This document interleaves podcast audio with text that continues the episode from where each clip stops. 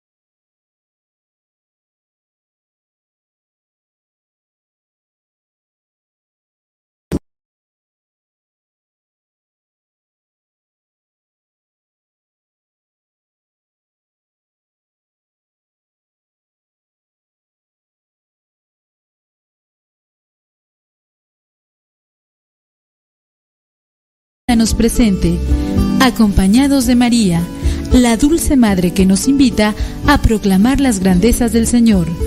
Camina con nosotros en radiocepa.com, emisora católica de los misioneros servidores de la palabra.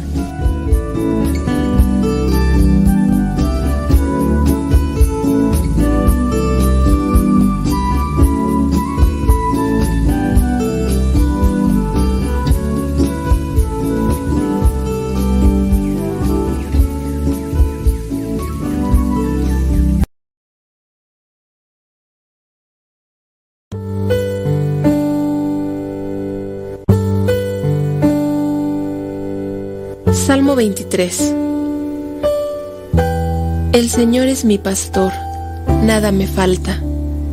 En verdes praderas me hace descansar y a las aguas tranquilas me conduce. Me da nuevas fuerzas y me lleva por caminos rectos, haciendo honor a su nombre. Aunque pase por el más oscuro de los valles, no temeré peligro alguno, porque tú, Señor, estás conmigo. Tu vara y tu bastón me inspiran confianza. Me has preparado un banquete ante los ojos de mis enemigos. Has vertido perfume en mi cabeza y has llenado mi copa a rebosar. Tu bondad y tu amor me acompañan a lo largo de mis días. Y en tu casa, oh Señor, por siempre viviré. Gloria al Padre, al Hijo y al Espíritu Santo como era en el principio, ahora y siempre, por los siglos de los siglos. Amén.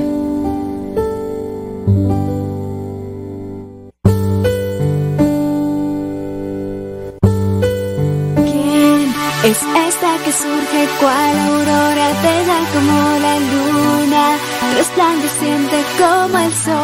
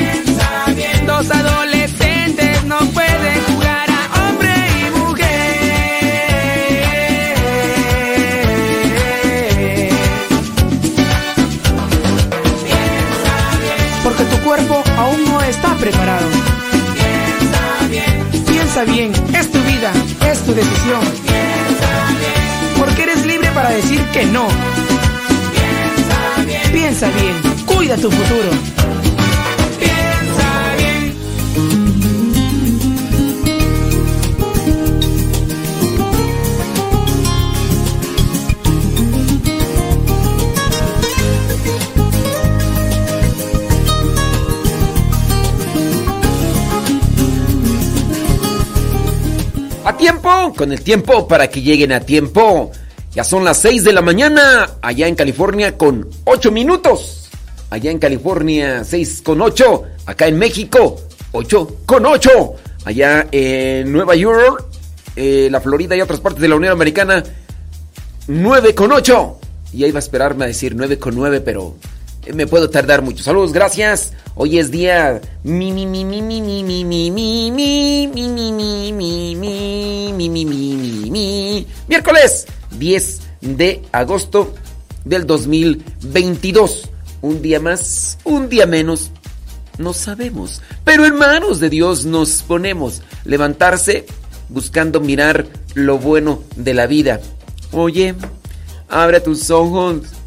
y mira hacia arriba, disfruta las cosas buenas que tiene la vida. La la la la la la.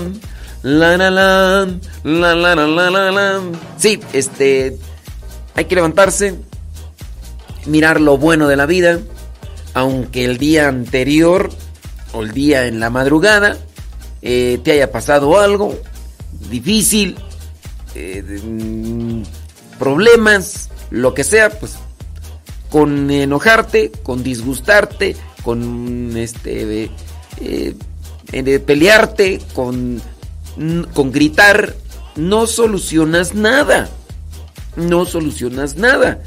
Eh, te pasó algo, eh, preocupación, angustia, desesperación, mortificación, ¿qué más tú?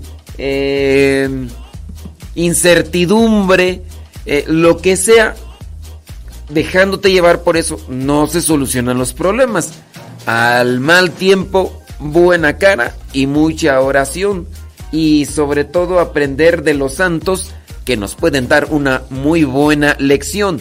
El día de hoy tenemos a San Lorenzo Mártir que con una dosis de humor acompaña a los demás fieles en la tribulación. Estoy buscando el verso porque así pues busco al converso para tratar de decirle que la vida es mejor cuando le aplicamos la prosa y el contexto de lo que queremos decir ya me revolví, pero este, sí, eh, tratar de, de acomodar las cosas. La señora grita, el señor grita, los hijos gritan y todos gritamos y no se soluciona nada. Mejor tratar de acomodar la situación. Así que vamos a hablar un poquito de, del humor de San Lorenzo, que podría ser incluso hasta como un tipo de sarcasmo, un tipo de sarcasmo ante la tribulación, pero que tomado de buena manera nos, nos sirve, nos ayuda para enfrentar las cosas triviales, las cosas complicadas de la vida. Usted que va ya en el tráfico, los que se están dirigiendo a su trabajo y nos están escuchando, con estar suene y suene el claxon, eh, no hace que la situación de la vida se acomode y, o que los demás vayan a quitarse a un lado. Eh, mejor tranquis, eh, ahí en donde va, trate de, no sé, usted está escuchando el programa, espero que este programa le sirva para poder hacer mejor las, las cosas. si usted mm, puede ir, no sé, cante o, utilice algo que, que le anime pero con gritar, con sonar el claxon, con, con decir malas palabras, con insultar, obviamente no se solucionará, no se va a solucionar nada de las cosas difíciles que están allí. Así que si se levantó tarde o si este no pudo dormir bien, no, quejarse porque también en el estarse queje y queje, pues digo, a veces puede ser bueno eh, desahogarse, como en psicología que se le llama catarsis, es bueno hacerlo, pero pues estarlo haciendo a cada rato, pues yo digo que ya eso no es tan bueno. Son 12 minutos ya después de la hora y al, vamos a ponerle enjundia. Ahorita vamos a mirar aquí lo de San Lorenzo y también lo de los otros santos que la iglesia nos presenta, pero sobre todo sobre este santo. Déjeme ver rápidamente antes de ir a la pequeñita pausa que vamos a tener el día de hoy. Eh, la iglesia, aparte de San Lorenzo diácono, que también, por cierto, el día de hoy la iglesia tiene presente a los diáconos permanentes. El diácono permanente es una persona casada o puede ser también soltera que está sirviendo dentro de la iglesia. Y digo, en este caso los solteros que son diáconos permanentes eh, no quieren ser sacerdotes, quieren desde su casa estar sirviendo y todo, pero ahorita vamos a hablar un poquito de ellos. La iglesia tiene también presente a los santos Filomena.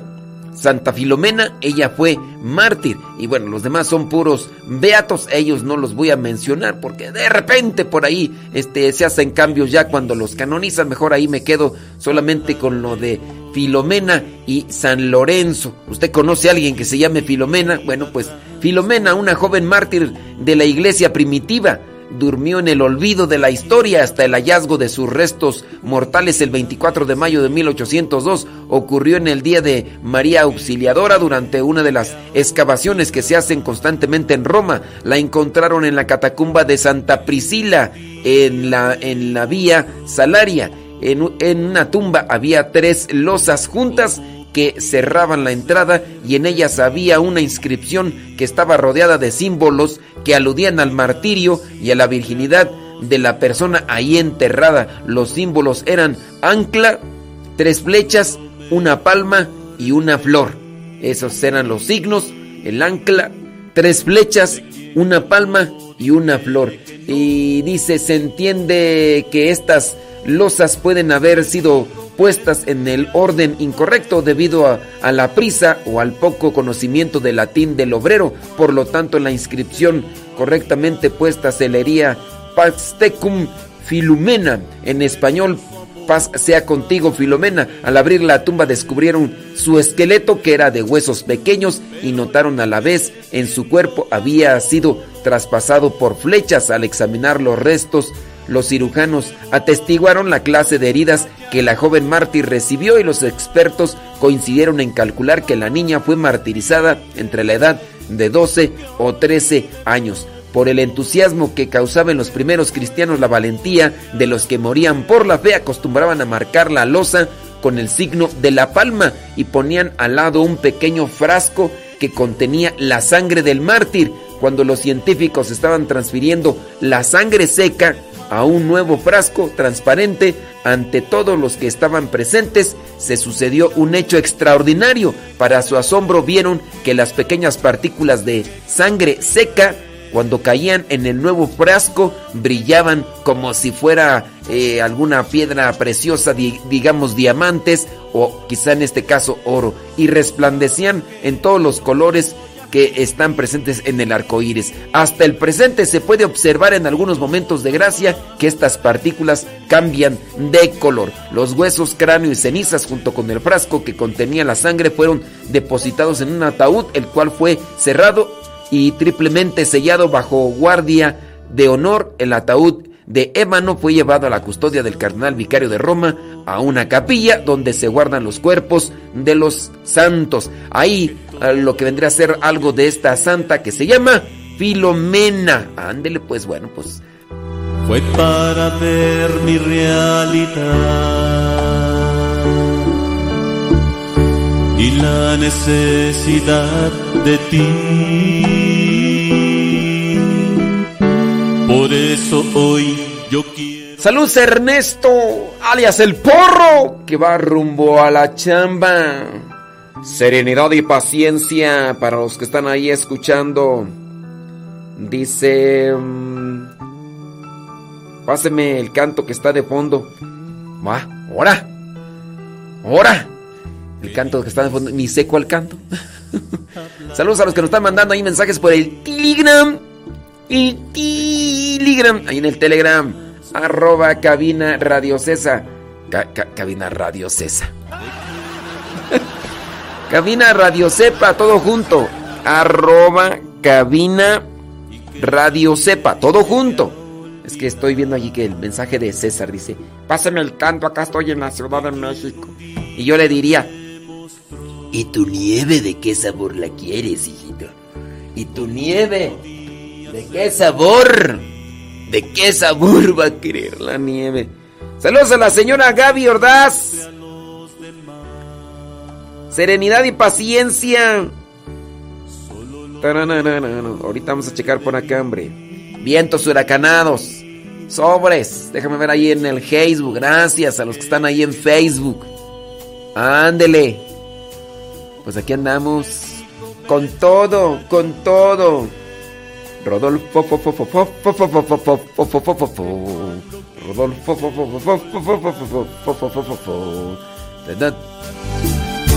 Me dio su amor para volver.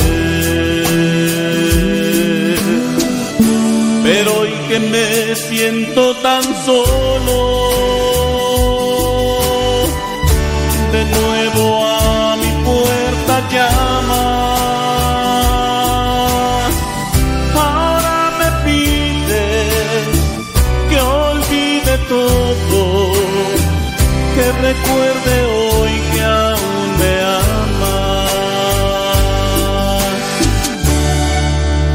Porque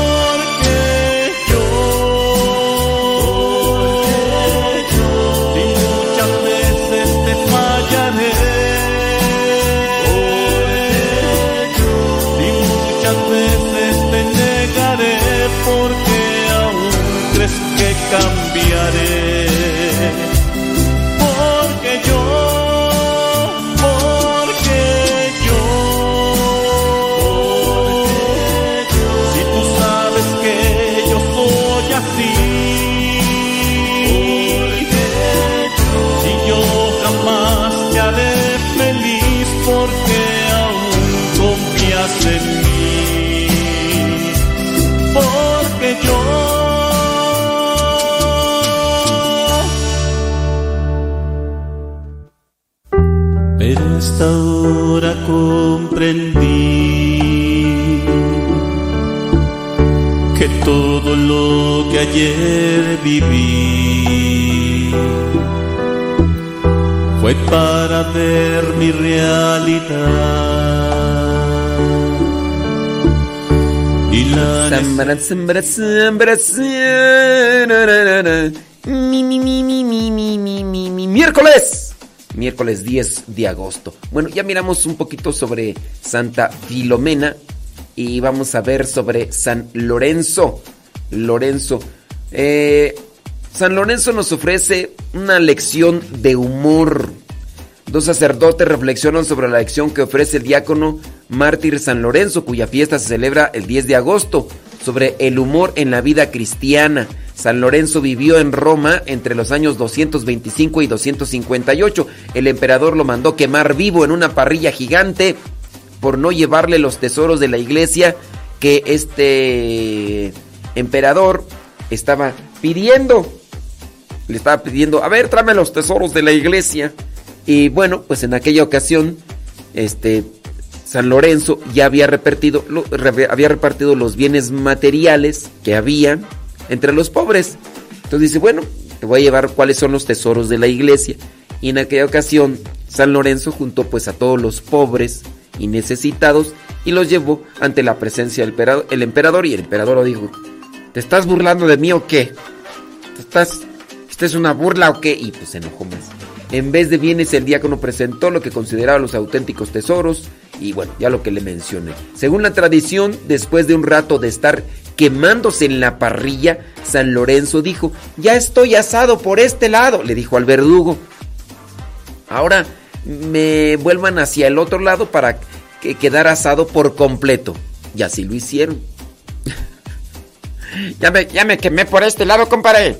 Échame del otro para no quedar término medio porque pues como que no, no está bien. Sarcasmo, humor. Pero en el momento del dolor, en el momento del sufrimiento, tomar las cosas con humor, dicen los psicólogos, es mejor. En el momento del dolor, tomar las cosas, o en el momento de la tribulación, tomar las cosas con humor, es mejor. Ahorita yo estaba mencionando de ustedes que los que pueden ir tarde a su trabajo y pues van angustiados, van preocupados, enojados, a lo mejor peleando, discutiendo, lo que sea, pues mm, no van a hacer que los carros de adelante se quiten para que usted llegue temprano a su trabajo. Si usted se ha peleado con su ser querido, su familiar, estar se enojaron, ¿no? ya discutieron, ya se gritaron y todo. Ahora están así con la cara un tanto retorcida, así como desacomodada, eh, solamente para mostrarle que están molestos por la situación. Con eso no van a arreglar nada, no, no van a solucionar nada. Esa es una realidad, o sea, usted también tiene que verlo de esa manera, no no se van a solucionar los problemas mientras más enojado mantenga o más enojado esté. Sarcasmo, humor, como quiera mirarlo, pero ya estoy quemado, me pueden dar vuelta, por favor. Y así las cosas incluso pueden venir a nuestra mente de una mejor manera. Dice, solamente un cristiano puede tener humor de la muerte, pues cuando creemos en la esperanza de la resurrección, podemos ver la muerte como algo natural. Ni siquiera nos tiene que causar miedo. ¿Estamos? ¿No estamos? No sé. Hay que estar preparados y que cuando llegue el momento, pues incluso hasta poder, no sé, qué mejor que irse al féretro, al ataúd, hasta con una sonrisa. ¿No sería mejor? Digo, en vez de que mucha gente a veces por eso no se quiere acercar a mirar a los, los cadáveres, porque son los cadáveres, ¿no? No se quiere acercar a ver los cadáveres, cadáveres porque ahí estamos ahí con nuestras caras ya de compungidos, como si eh, se nos atoró algo ahí en el asunto.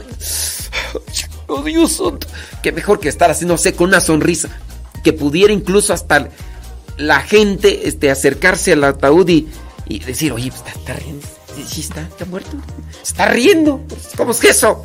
Ustedes han visto un cadáver de una persona que esté así riendo, pero no, no, mula, ¿verdad? No, no así de esos burlones, ¿no? Una, una sonrisa así.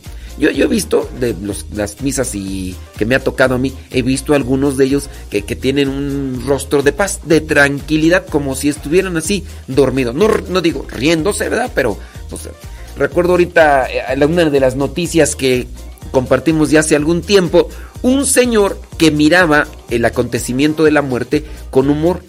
¿Qué fue lo que hizo este señor? Bueno, pues este señor estaba en una enfermedad ya terminal, grabó un audio, grabó un audio con su voz y ¿qué fue lo que hizo? Que en el momento del funeral, cuando estaban ya llevando a, a lo que vendría a ser el, el lugar ahí donde va a ser sepultado y ahí ya colocaron, dice, bueno, las indicaciones son que ya cuando yo esté ahí adentro, vas a poner este audio. ¿Y cuál era el audio? Pues en el audio se escuchaba que, que, que tocaba alguien como la puerta de algo, ¿no? Como la puerta así, como del, féretro. ¿Aló? ¿Quién anda está ahí? ¿Quién está ahí?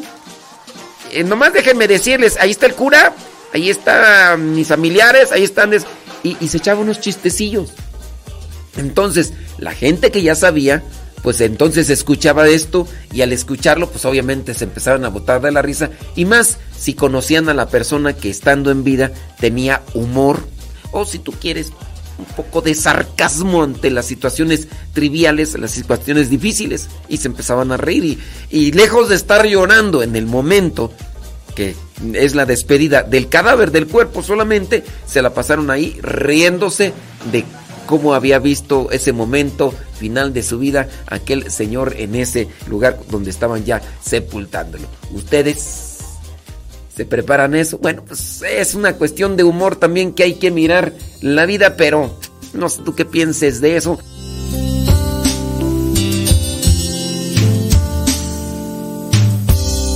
Cuando todo parezca ir peor encuentres la solución, búscame. Esperaré aquí.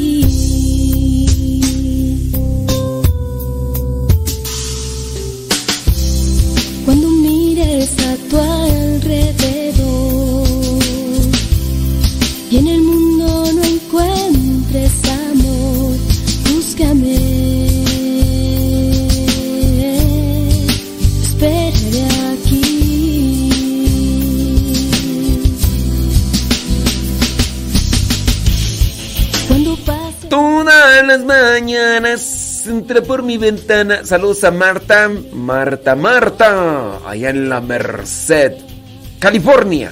Dice que va rumbo al trabajo. Dice aquí saliendo a trabajar, va para Sacramento. Dios les acompañe, no sé con quién más vaya.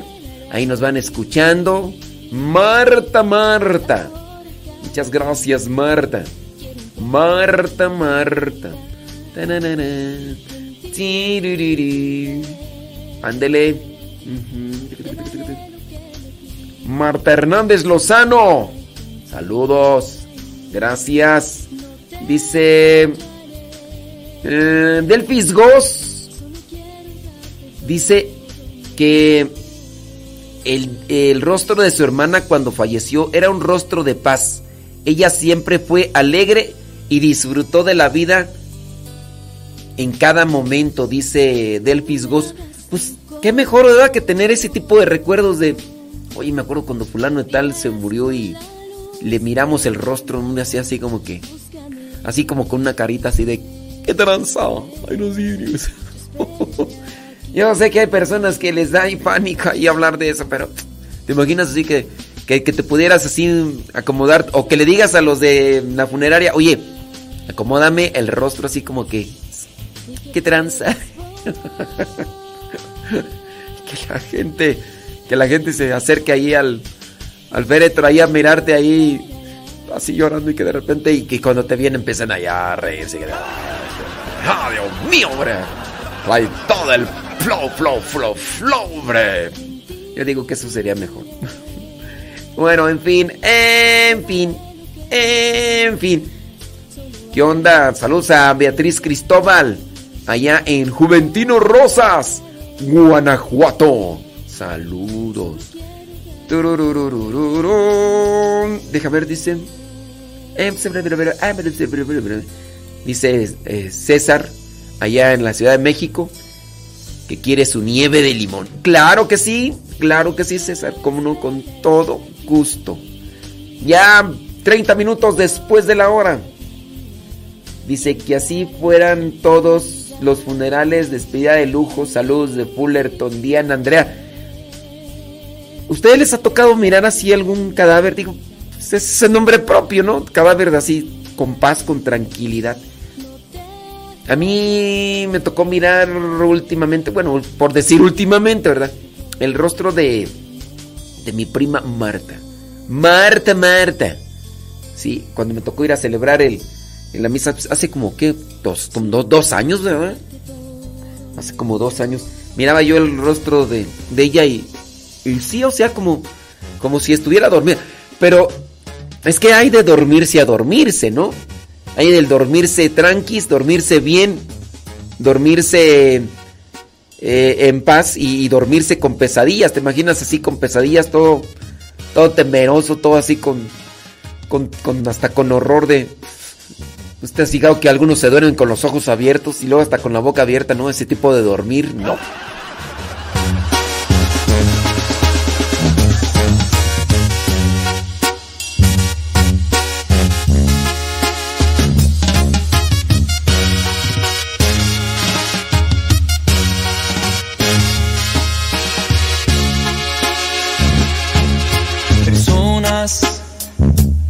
pasar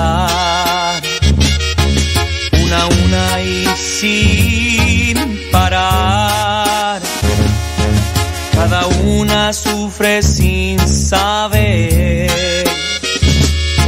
sin saber a dónde caminar. Si supieran que eres tú, Señor, tú el Dios de sal si supieran que eres tú, Señor,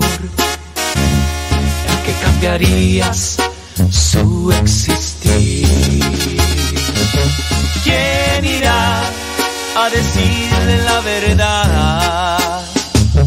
¿Quién irá a contarles quién eres tú? ¿Quién irá? a llevarnos a tu luz. ¿Quién irá a llevarnos a Mirando por acá los comentarios de algunos de ustedes sobre si les ha tocado mirar por ahí a alguien que en el, pues en el, ataúd tenía un rostro de paz, de tranquilidad. Bueno, pues creo que también esto es, eh, es digo, en parte esperanzador Dice por acá una persona, dice que cuando su mamá quedó, dice que pues cuando murió quedó con un semblante de tranquilidad en su cara. Pero el que embalsamaba cadáveres le platicó, le dijo, fíjese que hay otros que mueren con muecas de dolor o de susto. Pues sí, ciertamente, ciertamente. Déjame ver por acá quién más dice. Mm, Dice por acá otra persona, dice que le, tocó, le ha tocado ver a una señora con una sonrisa y paz, pero era que oraba mucho esa señora, dice Javier. Bueno, pues ahí está, ¿verdad? Dice Lola, Lola ahí dice que, que su mamá fue la que quedó con un semblante de tranquilidad y de paz. Déjame ver quién más por aquí nos manda mensajitos de, de eso que vio. Es que hay puros saludos. Al ratito, al ratito,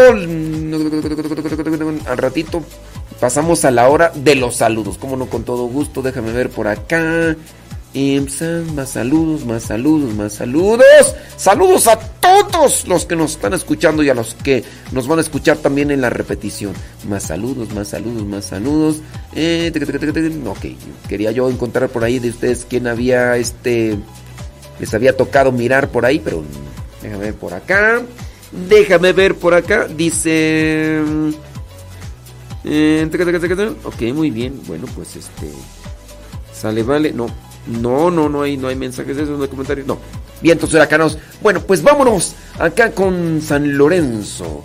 Dice San Lorenzo iba haciendo bromas, pues siempre había corrido por su sangre ese humus humoroso, el vino del Evangelio que alegra los corazones, incluso en, en los momentos más terribles. Eh, sí, la carne está lista. Dice, ya, pueden cambiarle. La fuerza de Cristo nos capacita para mirar siempre el cielo, por eso, por eso podemos mirar con humor incluso los momentos difíciles. Siete datos sobre San Lorenzo. Un fenómeno astronómico lleva su nombre. Lágrimas de San Lorenzo es el nombre popular con que se conoce una lluvia de estrellas fugaces. Las Perseidas visibles cada año en torno al 11 y 12 o 12 y 13 de agosto, los dos días. El nombre comenzó a utilizarse en memoria del diácono martirizado mucho después en la Europa medieval. Número 2. Fíjate que hay un club de fútbol que lleva su nombre. El nombre del equipo de fútbol favorito del Papa Francisco, el Club Atlético San Lorenzo de Almagro, es en honor al diácono mártir tal como fue el deseo del salesiano padre Lorenzo Maza en los inicios de la fundación de ese club, San Lorenzo. Número 3, en Roma es el santo más importante después de Pedro y Pablo. Pedro y Pablo eran hermanos y amigos inseparables. Sí, después de San Pedro y San Pablo, San Lorenzo, con una tranquilidad que nadie había imaginado durante su martirio, rezó por la conversión de Roma y la difusión de la iglesia de Cristo en todo el mundo para exaltar su último suspiro. Pues, eh, ¿qué más tú? El número 4. Una basílica de Roma está dedicada a él, la Basílica de San Lorenzo Extramuros, donde se encuentra la tumba del santo. Es una de las cinco basílicas patriarcales o papales al interior de la basílica se encuentra una piedra de mármol donde según la tradición fue colocado el cuerpo de San Lorenzo inmediatamente después de su martirio, quedando impresa parte de su silueta. Cada año el barrio de San Lorenzo se realiza una peregrinación y una misa en su honor. Dato número 5. Es patrono de los cocineros, por lo de la parrilla. y sí, luego de soportar terribles torturas con azotes, barras de hierro caliente, fue condenado a morir en una especie de parrilla de hierro gigante, según la tradición de, bueno, ya lo mencionamos, ¿verdad? Ahora sí lo puedes cambiar. Dato número 6, su martirio fue vaticinado por el Papa San Sixto II. San Lorenzo era uno de los diáconos que ayudaba al Papa Sixto II, quien fue asesinado por la policía del emperador mientras estaba celebrando misa en un cementerio ahí en Roma. La antigua tradición dice que cuando San Lorenzo vio que al sumo pontífice lo iban a matar, el Papa en ese momento dijo, a nosotros porque somos viejos se nos ha asignado el recorrido de una carrera más fácil, es decir, morir de esa manera. A ti porque eres joven te corresponde un triunfo más glorioso sobre el tirano. Pronto vendrás, deja de llorar. Dentro de tres días me seguirás, así dijo el Papa en ese momento que estaba siendo asesinado entre un obispo y un levita es conveniente que exista este intervalo. Y pues ya después murió más lentamente. El Papa San León Magno le dedicó una bella homilía. En el siglo V, el doctor de la iglesia y el Papa San León Magno dijo sobre San Lorenzo, las llamas no pudieron vencer la caridad de Cristo y el fuego que lo quemaba por fuera era más débil que el que ardía por dentro, es decir, el fuego que tenía por dentro era más grande el fuego de Cristo en su corazón que el que tenía fuera. Bueno, hay algunos datos de este mm, diácono San Lorenzo. Déjame ver. Em, ah, este lo vamos a leer ahorita, como no, con todo gusto. Sí, hoy se celebra el Día de los Diáconos Permanentes, les decía hace rato. Sí, con ocasión de la fiesta de San Lorenzo, diácono y mártir de la iglesia, este 10 de agosto también se celebra el Día de los Diáconos Permanente. En el siglo III, San Lorenzo fue uno de los siete diáconos. Bueno, ya lo mencionamos. El diácono se ordena al ministerio de la palabra, la liturgia y la caridad. Su función principal es la asistencia cualificada al sacerdote en las celebraciones y no es simplemente un ayudante. El resto de funciones de los diáconos están recogidas en la Constitución dogmática Lumen Gentium y hay en los cánones 750 del derecho canónico. Algunas de las competencias de los diáconos o de los servicios o de los compromisos es, por ejemplo, administrar el bautismo, conservar y distribuir la Eucaristía, ser ministros de la exposición del Santísimo y la bendición eucarística, ser ministros ordinarios de la Sagrada Comunión, portar el viático a los moribundos, son algunas de las funciones. En nombre de la iglesia también asistir y bendecir el matrimonio, leer las sagradas escrituras en los fieles, administrar los sacramentales como el agua bendita, bendición de casas, imágenes y objetos, presidir el rito fúnebre y la sepultura. El diácono considerado en sí mismo como ministerio permanente decae en Occidente después del siglo V y este primer grado del sacramento del orden se convierte en una etapa para llegar al grado sucesivo, es decir, al sacerdocio. Tras el concilio Vaticano II, pues restablecido el diaconado como un grado particular dentro de la jerarquía. El diácono permanente o diácono transitorio. El diácono transitorio es el seminarista que está en proceso para ser sacerdote y solamente durante un tiempo, puede ser unos meses, seis meses, un año, dependiendo lo que diga el superior de la comunidad, si es religioso o el obispo.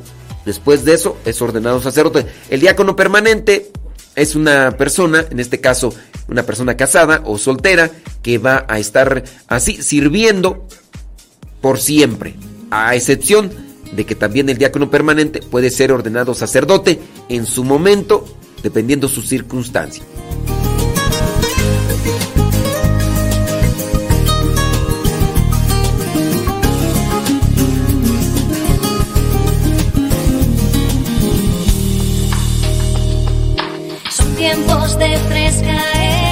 Si tienen preguntas con relación a lo que es el diaconado, pues es momento de hacerlo. Dice por acá una persona en el YouTube, ahí en el chat.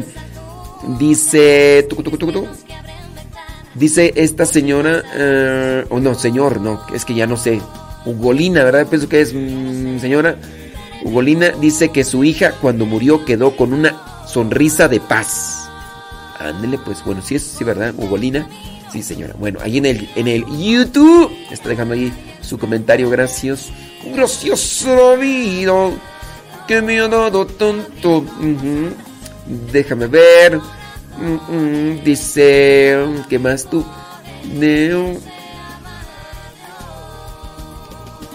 ¿Qué tú por acá? Bueno, saludos. A todos, a todos, a todos. A todos. A todos. Y a todos. Bueno. Saludos hasta Tampico, Tamaulipas. Dice, yo miré... Em, dice que miró... A ver, déjame ver por acá que nos están mandando. Al Telegram. Al Telegram. Dice... Yo miré a mi sobrina que hasta el último minuto de su vida fue alegre. Murió de cáncer. A los 32 años. Y ella estaba así, dormida, con una pequeña sonrisa. Sí, hay, hay personas que incluso por ahí una santa, ¿no? Que también sufría de una enfermedad así. Y, y quedó con una sonrisa. Y hasta le decían creo que la santa de la alegría porque por los dolores y todo ella siempre estaba así, sonriendo. Pues, dicen al mal tiempo. No.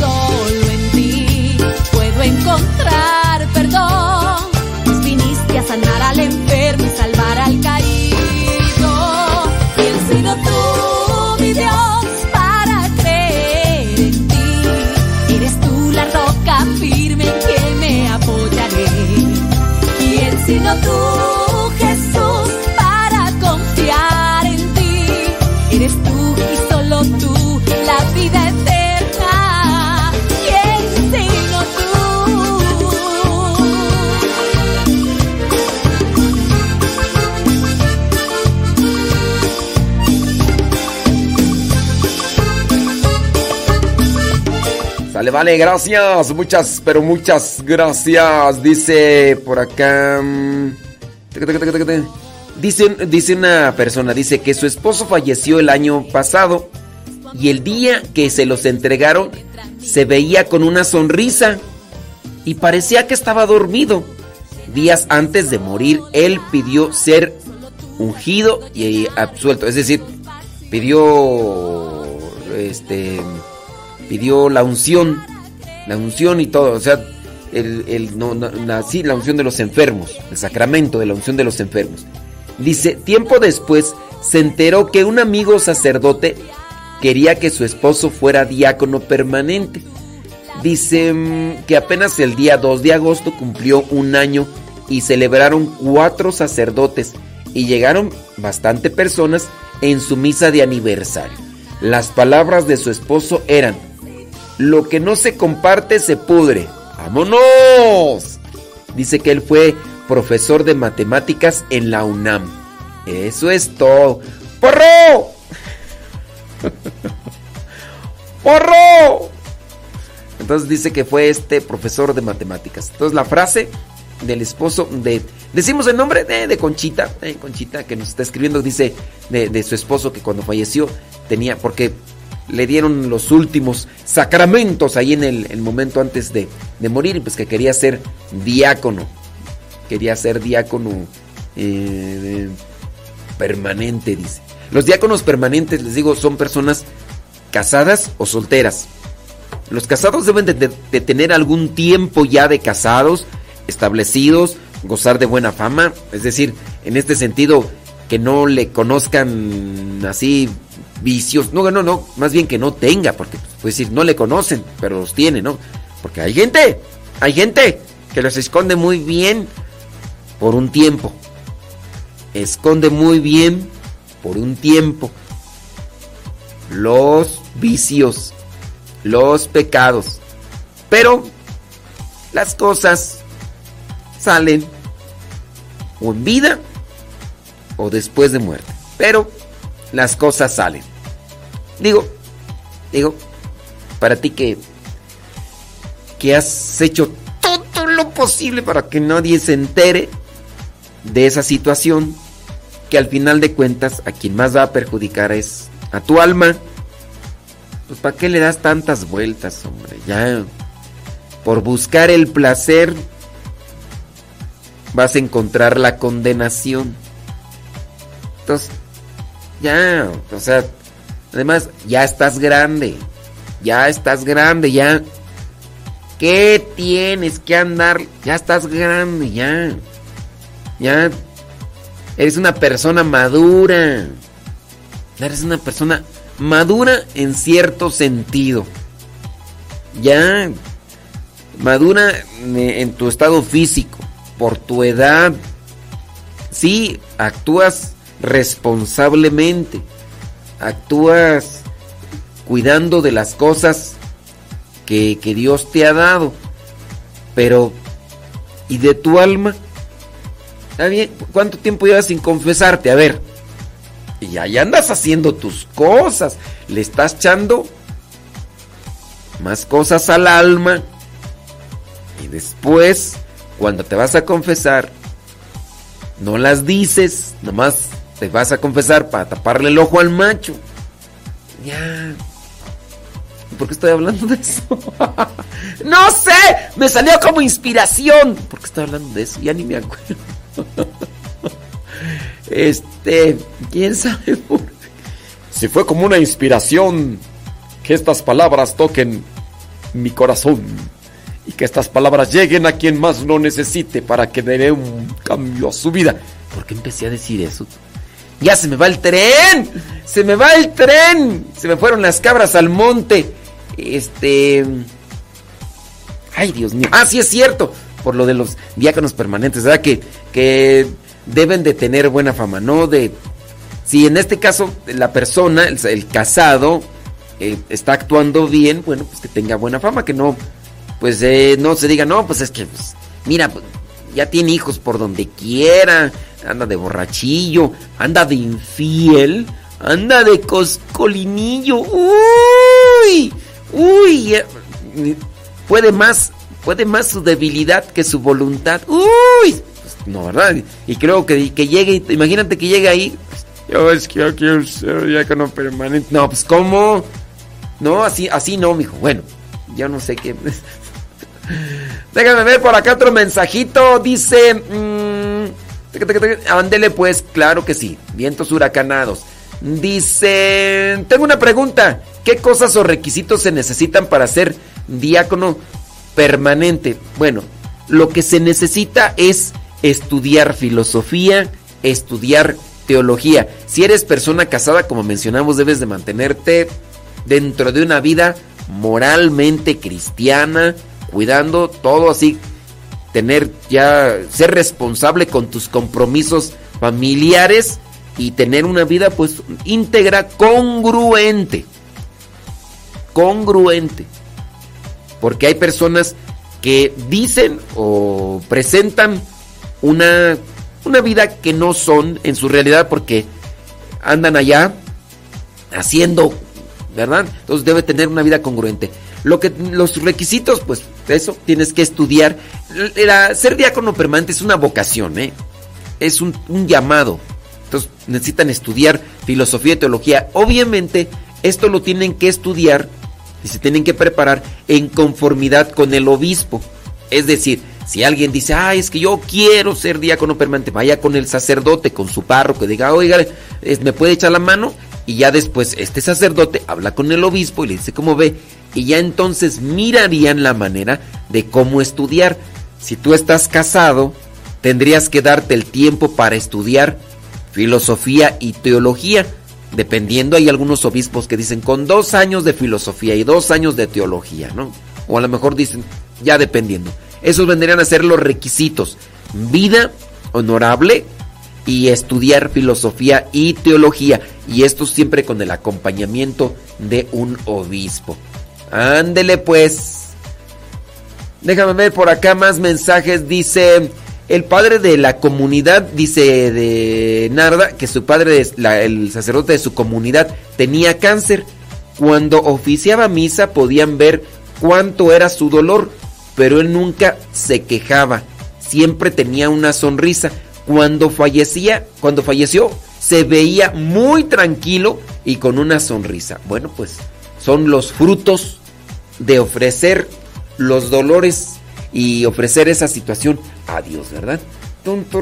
¿Cómo, irá a ser nuestro rostro cuando ya nos toque eh, colgar los tenis? ¿Cómo irá a ser? Pues cada quien, ¿verdad? cada quien tendría que ahí analizarlo. Dice por acá, he visto a personas, dice Antonia, de allá de Juventino Rosas, Guanajuato, dice, he visto a, dos personas, dice que un primo que murió muy joven y un familiar que tenía varias discapacidades físicas. Ellos murieron, dice, con una sonrisa en su rostro. Bueno, dice... Claro, sí vamos a...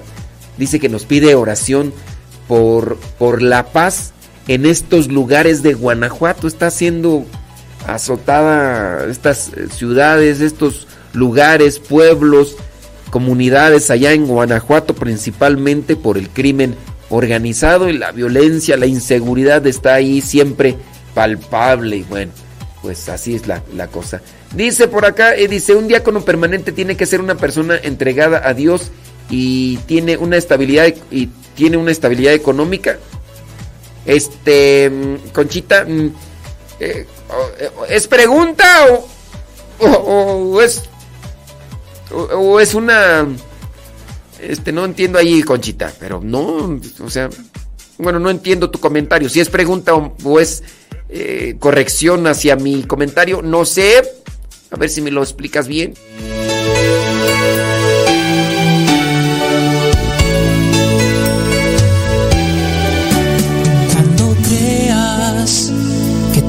Todo te va mal o sientas que estás a punto de explotar, piensa que solo tú no estás. Piensa que a tu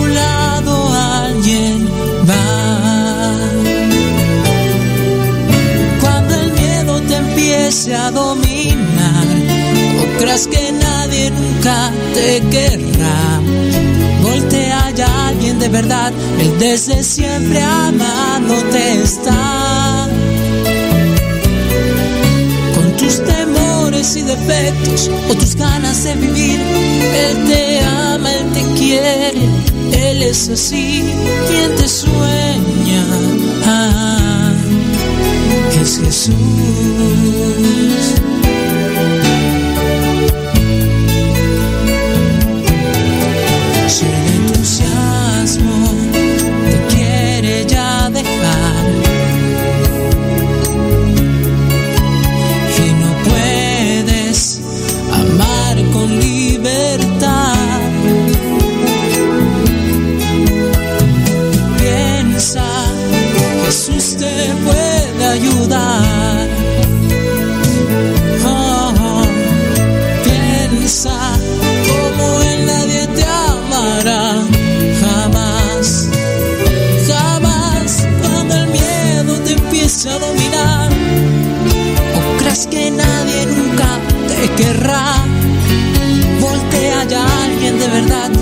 Desde siempre amándote está.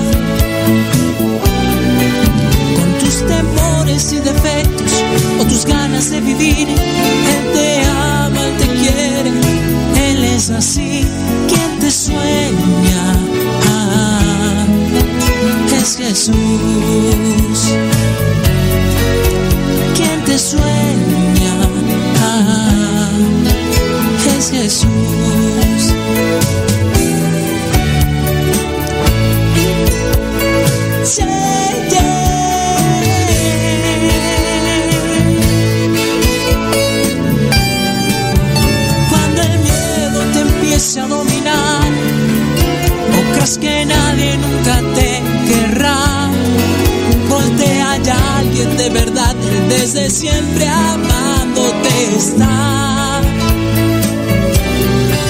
Con tus temores y defectos, o tus ganas de vivir, te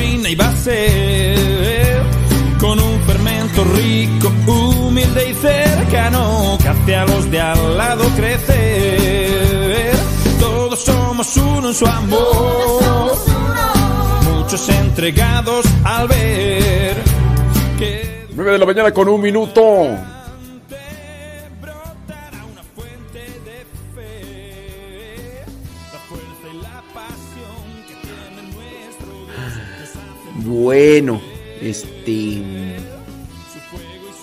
Ay Dios. Dice, tengo una pregunta, ¿cuál es la diferencia entre santuario y basílica? Le mandamos un saludo de Santa Catarina, Nuevo León. Zaira y Rafael. Bueno, eh, tengo por ahí un podcast. Déjame buscarlo. Déjame buscarlo. Entre diferencia entre basílica y santuario. Espérame, de una vez lo tengo ahí porque ahí como en el podcast preparo el- preparamos el no sé si es tengo uno yo, también hay otro del Padre José de Jesús. Déjame buscarlo de una vez para responder eso. alerta,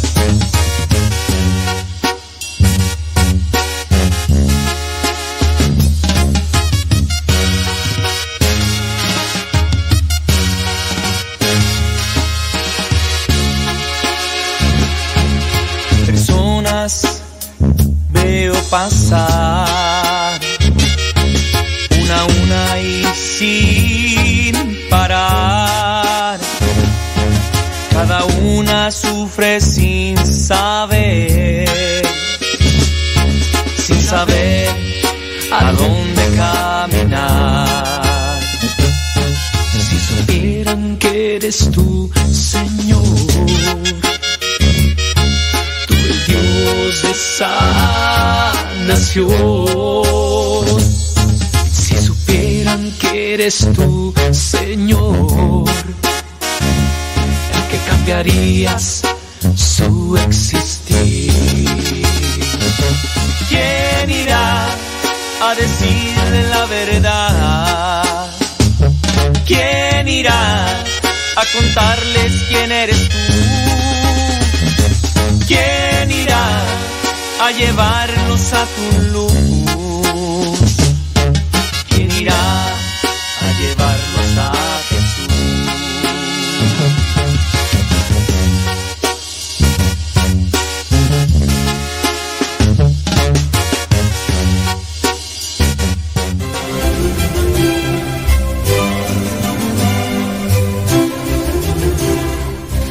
Que habrás escuchado muchas veces la palabra basílica, pero quizás no sabes exactamente qué significa. Sabes, por ejemplo, que aquí en la Ciudad de México hay dos basílicas, la de Guadalupe en la villa y la de San José, que está en la calle de Ayuntamiento a dos cuadras del eje central. También sabes que muy cerca de Ciudad Satélite está el santuario de la Virgen de los Remedios. Ese santuario, así como el de San Juan de los Lagos o el de Zapopan, son basílicas, pero ¿Qué significa eso? La palabra basílica es una palabra que se deriva del griego y significa casa del rey. En la Iglesia Católica se le da el nombre de basílica a ciertos templos que tienen mayor importancia y fama que los demás. ¿Y por qué son más importantes que los demás? Bueno, porque en esos templos se pueden recibir especiales gracias del Papa o porque tienen reliquias muy importantes o porque en ellos se venera alguna imagen muy querida mediante la cual se reciben milagros. Las primeras basílicas católicas comenzaron en Roma y están en Roma. Para dividirlas por sus importancias se llaman basílicas mayores y menores. Solo existen en todo el mundo cuatro basílicas mayores y están en Roma. Todas las demás basílicas en cualquier parte del mundo que se encuentren se llaman menores. Solamente se puede llamar basílica a aquellos templos a los cuales el Papa les conceda ese honor especial. En Roma existen cuatro basílicas mayores. Las iglesias del mundo que piden que se les una a una de estas basílicas se convierten en algo así como sucursales, y en ellas se puede recibir las mismas bendiciones especiales que en Roma. A esas iglesias sucursales se les llama basílicas menores. La Basílica de Guadalupe es un claro ejemplo de eso. Las cuatro basílicas más importantes de Roma, ponga usted atención, son la de San Pedro, donde está la tumba de San Pedro en el Vaticano, la Basílica de San Pablo, en donde está la tumba de San Pablo fuera de la ciudad, por eso se llama San Pablo extramuros, la Basílica de Santa María la Mayor, que es la basílica más importante del mundo dedicada a la Virgen María, y finalmente la cuarta basílica es la que se llama San Juan de Letrán. Pero es necesario seguir hablando sobre las cuatro basílicas mayores de Roma y preguntarles a ustedes, ¿cuál creen que sea la más importante de las cuatro? Si alguno contestó que la de San Pedro, mmm, lamento decirles que no le atinaron. Ciertamente la de San Pedro se ha hecho muy famosa, pero la más importante de todas es la de San Juan de Letrán y les vamos a explicar por qué, ¿verdad Salvador? Así es, la primera basílica que hubo fue la de Letrán en Roma. Era un palacio que pertenecía a una familia que llevaba ese nombre, Letrán, el emperador Constantino, que fue el primer gobernante romano que concedió a los cristianos el permiso para construir templos, le regaló al Papa el palacio de Letrán, el Papa Silvestre lo convirtió en templo y lo consagró el 9 de noviembre del año 324. En italiano se llama Laterano. ¿Por qué es importante esta basílica? Porque hemos dicho, es porque es la primera basílica y la más importante del mundo. Esta basílica es la catedral del Papa y la más antigua de todas las basílicas de la Iglesia Católica, como ya lo hemos mencionado. Al frente tiene una inscripción que dice, Madre y cabeza de todas las iglesias de la ciudad, y del mundo. Y bueno, también se le llama Basílica del Divino Salvador, porque cuando la volvieron a consagrar en el año 787, un judío golpeó con coraje una imagen del Divino Salvador y de acuerdo a la tradición, esta imagen milagrosamente derramó sangre. Se le puso el nombre de San Juan porque tiene dos capillas, una dedicada a San Juan Bautista y otra a San Juan Evangelista. Aunque ahora estamos acostumbrados a ver que el Papa vive en el Vaticano, no siempre ha sido así. Durante casi mil años, desde el año 324 hasta el 1309, los papas celebraron la misa en la Basílica de San Juan de Letrán y vivieron en un edificio anexo llamado el Palacio de San Juan de Letrán. En el año 1309, los papas dejaron Italia y se fueron a vivir a Francia, a una población llamada Aviñón, y allí estuvieron durante casi 70 años. Cuando el Papa regresó de Francia, decidió vivir en el actual Vaticano. Pero, amigos, la Basílica de San Juan de Letrán sigue siendo tan importante que después de que un nuevo Papa es electo, tiene que visitar lo más pronto posible esa iglesia. Así es que, amigos, ¿cuándo fue que el Papa comenzó a vivir en el Vaticano? Pues cuando regresó de Francia, llegó a San Juan de Letrán y estaba tan deteriorado por el abandono que había tenido que dijeron, vamos a encontrar nuevos rumbos y ahí comenzó la historia del Vaticano y cada vez fueron construyendo más y más habitaciones hasta que quedó en cómo lo vemos. Pero la Basílica de San Juan de Letrán sigue estando primorosa después de una maravillosa restauración.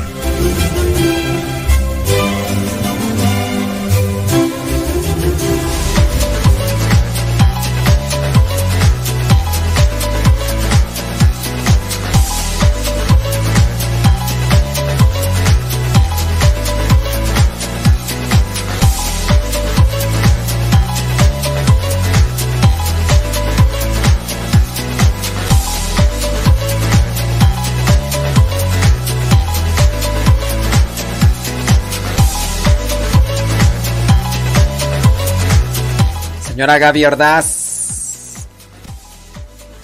Sin el pan, por favor. Hoy, amaneció con, con lluvia.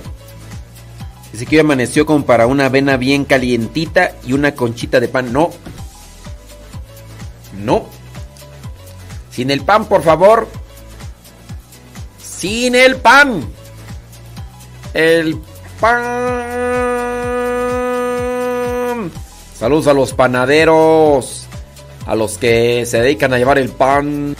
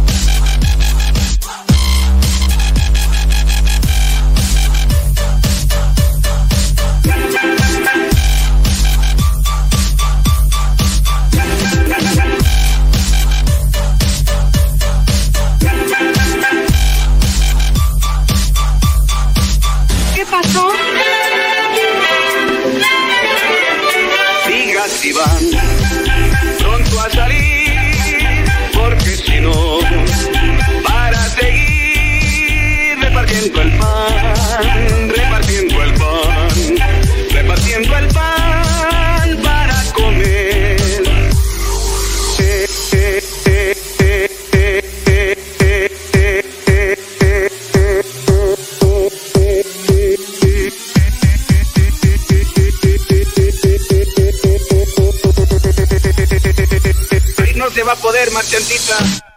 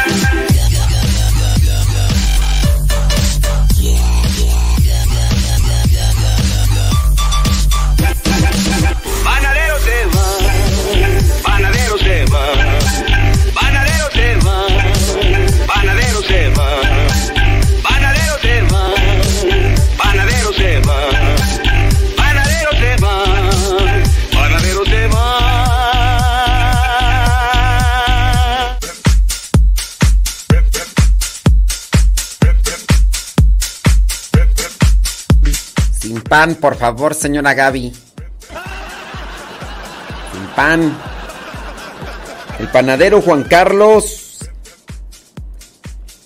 ya está, dice, terminando de repartir el pan, porque él anda ya de el panadero con el pan, el panadero con el pan, el panadero con el pan. Ahí les da más completa una explicación de la diferencia entre templo, iglesia, parroquia, capilla, santuario y demás. 9 de la mañana con 14 minutos.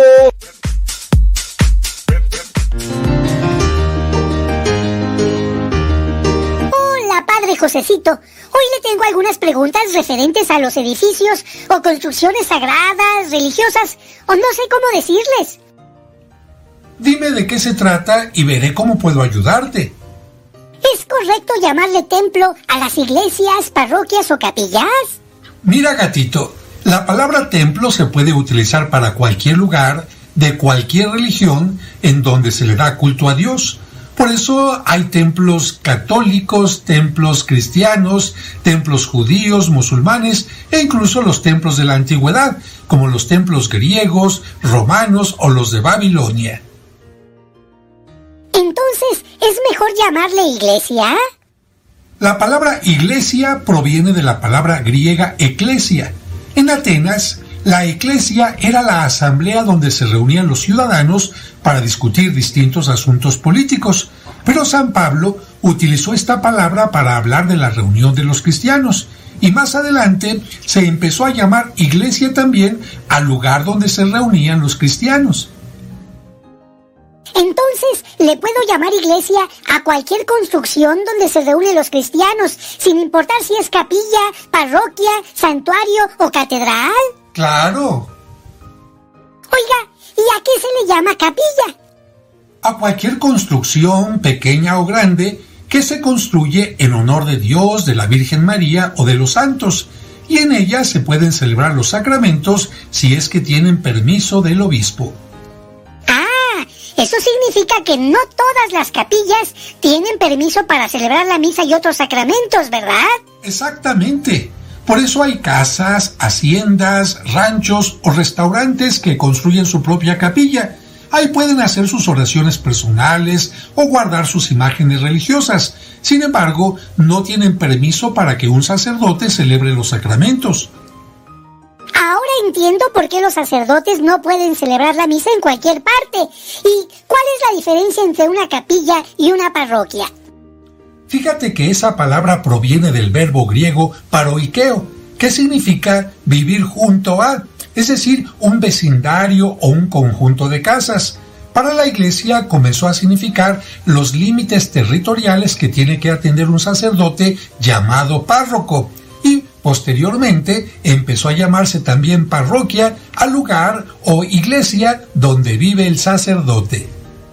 Me imagino que esos templos sí tienen permiso para que ahí se celebren los sacramentos, ¿verdad? Sí, y en el territorio parroquial puede haber varias capillas atendidas por algunos sacerdotes que le ayudan al párroco. A estos sacerdotes se les llama capellanes, pero siempre están bajo la autoridad del párroco. Sí, una vez me invitaron a un bautismo en una capilla, pero el sacerdote nos dijo que como no era parroquia, el acta no se anotaba ahí, sino en la parroquia. Efectivamente, solo las parroquias pueden llevar los libros parroquiales, es decir, el registro de bautismos, confirmaciones, matrimonios y todo lo que tiene que ver con los sacramentos. ¿Y qué es un santuario? Se les llama así a los templos, capillas, parroquias o catedrales donde se venera algo muy especial. Por ejemplo, las reliquias de algún santo, el recuerdo de algún milagro o una imagen muy venerada, pero deben de tener una gran cantidad de fieles que acuden a ella diariamente. Por ejemplo, la Basílica de Guadalupe. Exactamente, ese es un santuario. También la Catedral de San Juan de los Lagos es un santuario. Entonces pueden salir nombres compuestos, ¿verdad? Un santuario puede ser basílica y otro santuario puede ser catedral. Así es.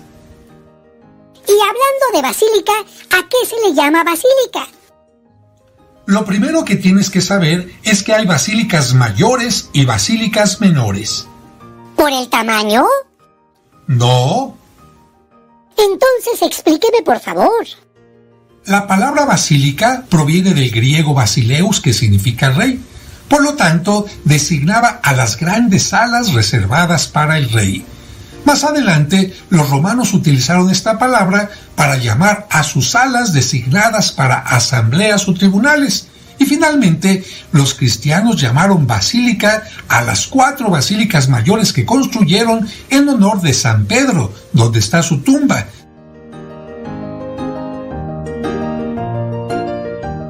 de San Pablo, donde también está su tumba. La de Santa María la Mayor, la iglesia más importante dedicada a la Virgen María. Y la de San Juan de Letrán, que es la catedral del Papa.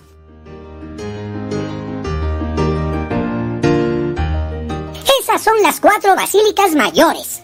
Sí, y son las únicas cuatro basílicas mayores de todo el mundo. ¿Y a qué se le llama basílicas menores?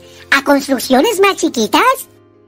No, mira, cuando alguna parroquia, iglesia o catedral llega a ser muy importante por el número de fieles o por alguna otra razón, se le pide al Papa que una esta iglesia a su catedral y la convierta en algo así como su sucursal o su hermanita. Que la una a la Basílica de San Juan de Letrán, la catedral del Papa. Sí, y si el Papa acepta, esa iglesia, templo o catedral recibe el nombre de basílica. Por eso aquí en México hay varias basílicas. Además de la Basílica de Guadalupe, tenemos la Basílica de Zapopan en Guadalajara, o la de Nuestra Señora del Roble en Monterrey, o la de los Remedios en el Estado de México. Y en esos lugares se reciben bendiciones especiales. Pues sí que estoy aprendiendo muchas cosas. Ahora ya solo me falta preguntar qué es una catedral. Ese nombre proviene de la palabra latina cátedra, que significa silla. ¿Y qué tiene que ver una silla con una iglesia importante? No lo entiendo. Es que no se trataba de cualquier silla, sino la silla de personas importantes que guiaban o enseñaban, como la de maestros o filósofos. Por eso a ellos les llamaban catedráticos, porque tenían su cátedra. Y también le llamaban cátedra a la silla desde donde el obispo enseñaba o guiaba. Y al edificio donde está esa silla se le llama catedral. ¿Estoy en lo correcto? Perfectamente bien. Pues usted no es obispo, pero bien que me dio cátedra del tema. ¡Ah, qué gatito!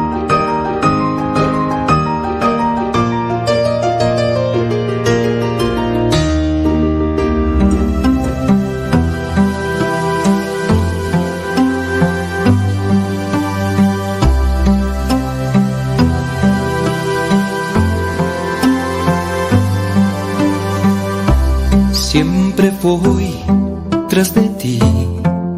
Uh, siempre iré tras de ti. Seguiré tus pasos al caminar. Eres mi fuerza,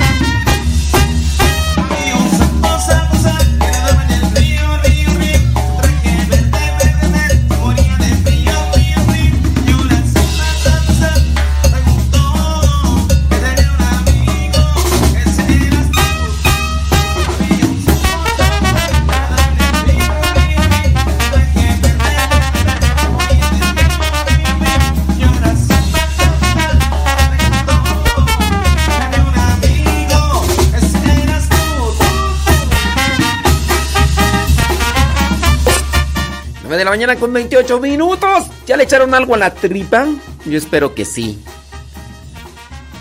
Señora Gaby Ordaz, pan no, por favor. Por favor, pan no. No, no, no, no, no, no, no, no, no, no. Déjame ver por acá mensajes. Mensajitos. Tú tienes un mensajito.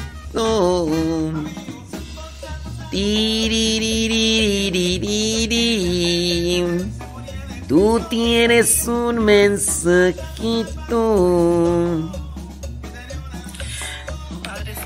esto, pero no sé qué te- tiene en mi Telegram porque en rato se pone una, unas letras que dice conectado y en otras se me pone que en eh, sin, sin conectar. Pues no sé qué, qué es lo que pasa, padre. A ver si ve mi mensaje. Padre, estaba hablando de que de, del- cuando estabas tan chiquito, de los abuelitos, estaba hablando. Ya ve por qué no me contesta. Doña Carmen.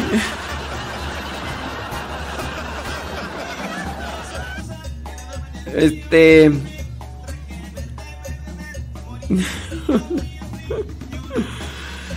A ver, Dios. Santo Dios, hombre. Doña Carmen. Que le quite el wifi, doña Carmen. Quítele el wifi. Sí, vamos a, vamos a pedirle a Dios por su hijo Néstor Guerrero Aviña. Claro que por supuesto que sí. Néstor Guerrero Aviña. Ándele pues. Dice...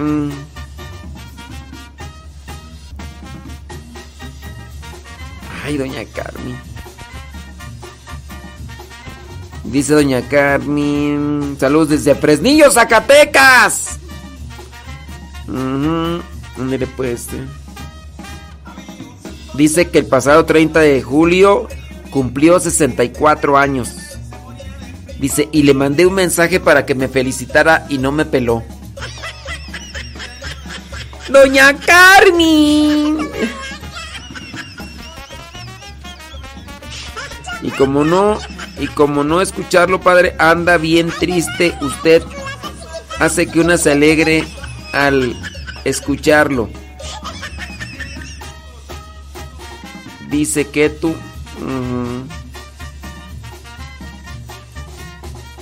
Dice. ¿Cómo le hago para ver el evangelio en Telegram? Muy sencillo, doña Carmen. En Telegram le va a poner arroba evangelio MSP. Sí. Dice, yo cantaba esa canción de Dominique Nique. Ándele, doña Carmen. Dice... Sí lo estoy escuchando. Es mi pastilla para sentirme bien. Ay, doña Carmen.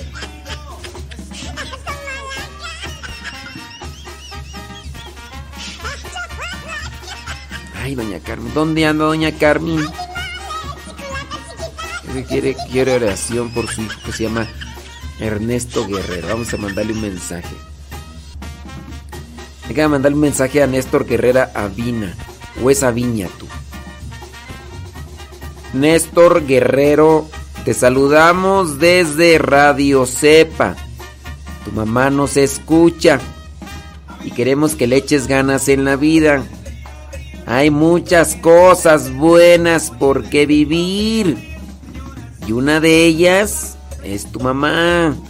Así que échale muchas ganas, sigue adelante, esfuérzate, recupérate pronto y a echarle rayas al tigre.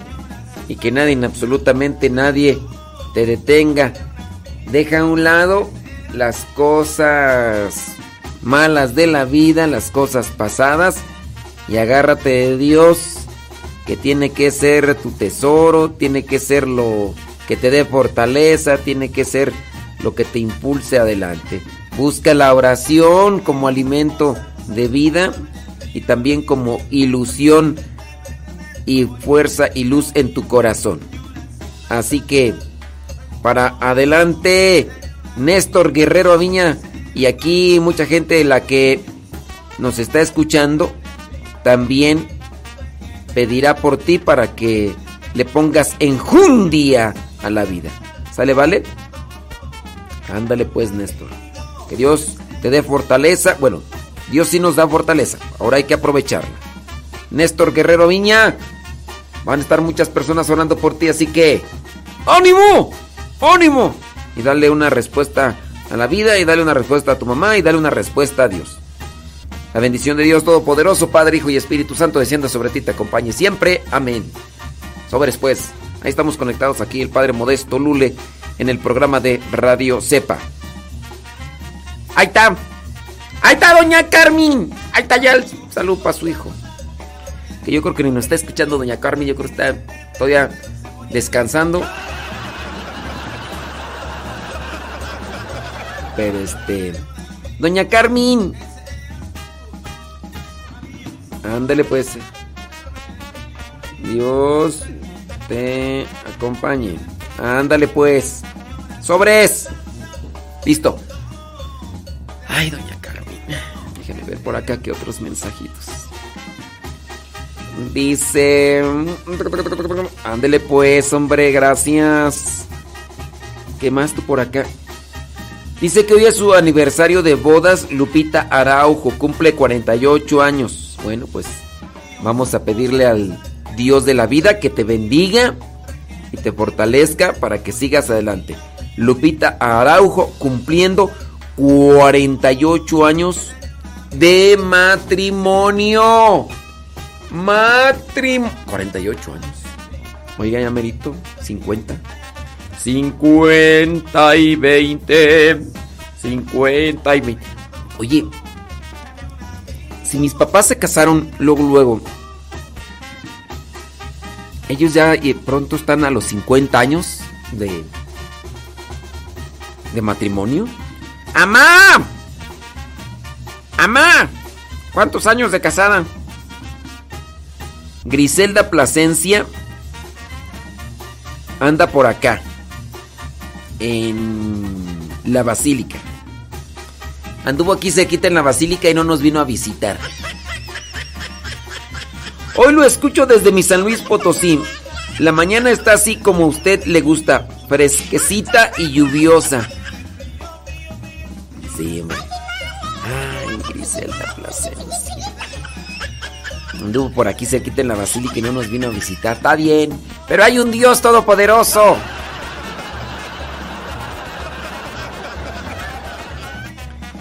Uy, ya regresó, ya anda, ya anda en Chicago. Dice, ya regresé al trabajo, más ignorada que el comercial de YouTube.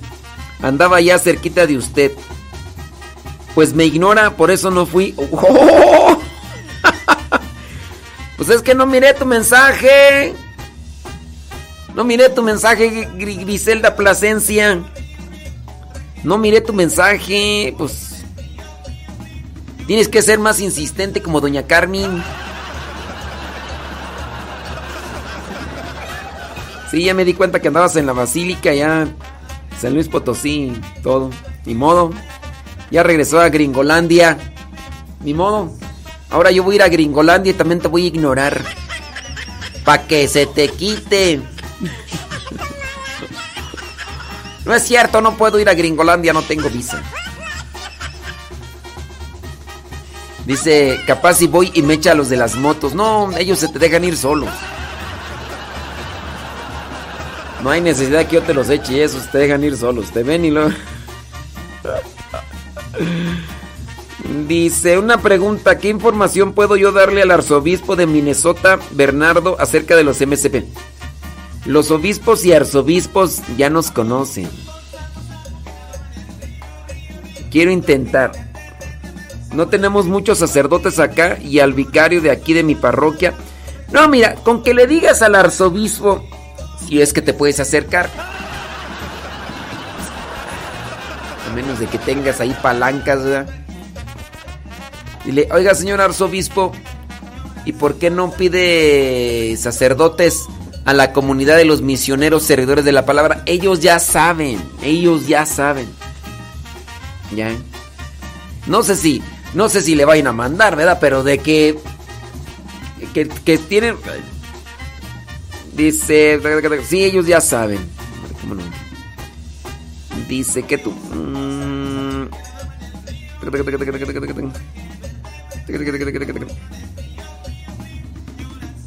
Piden descanso por eh, oraciones por el eterno descanso de Ramiro Aguilar, que ayer se nos adelantó, dice Yadira Rivera. Bueno, pues ayer se nos adelantó, luego le alcanzamos, luego le alcanzamos.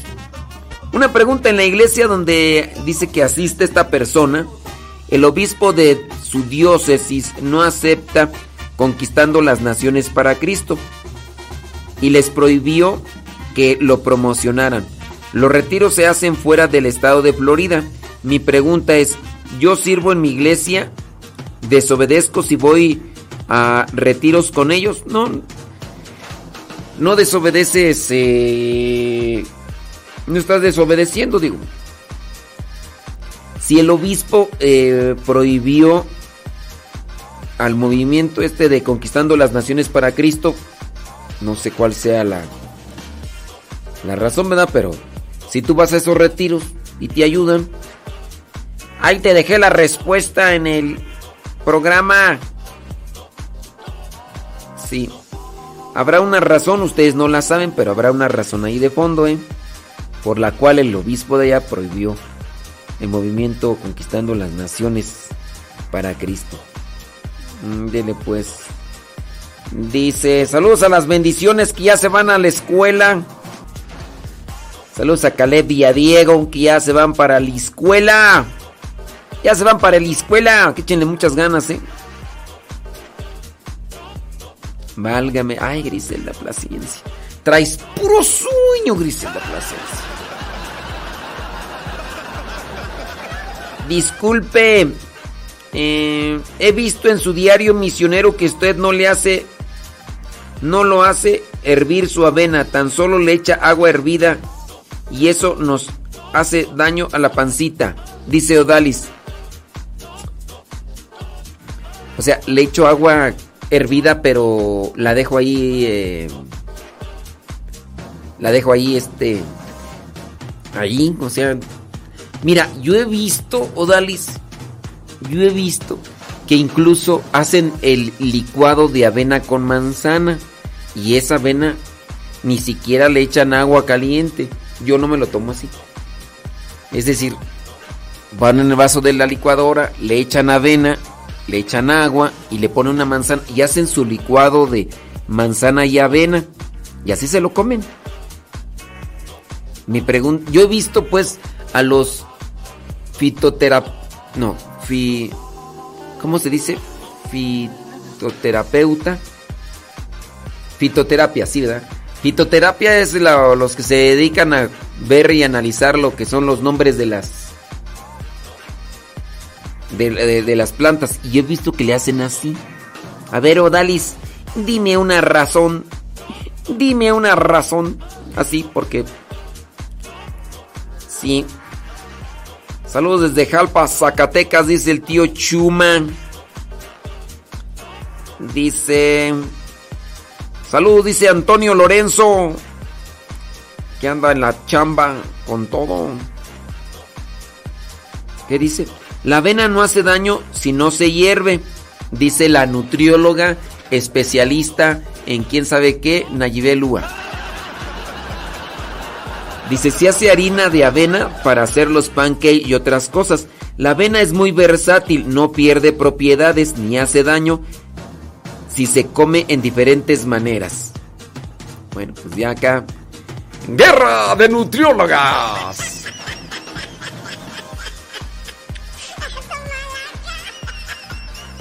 Saludos desde New York, dice Fer. Dice...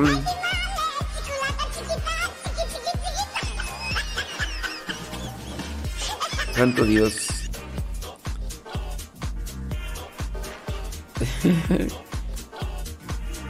Ándele pues, Fer.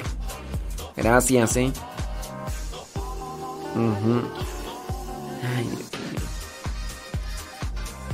Nanita Martínez, saludos. Ándale pues.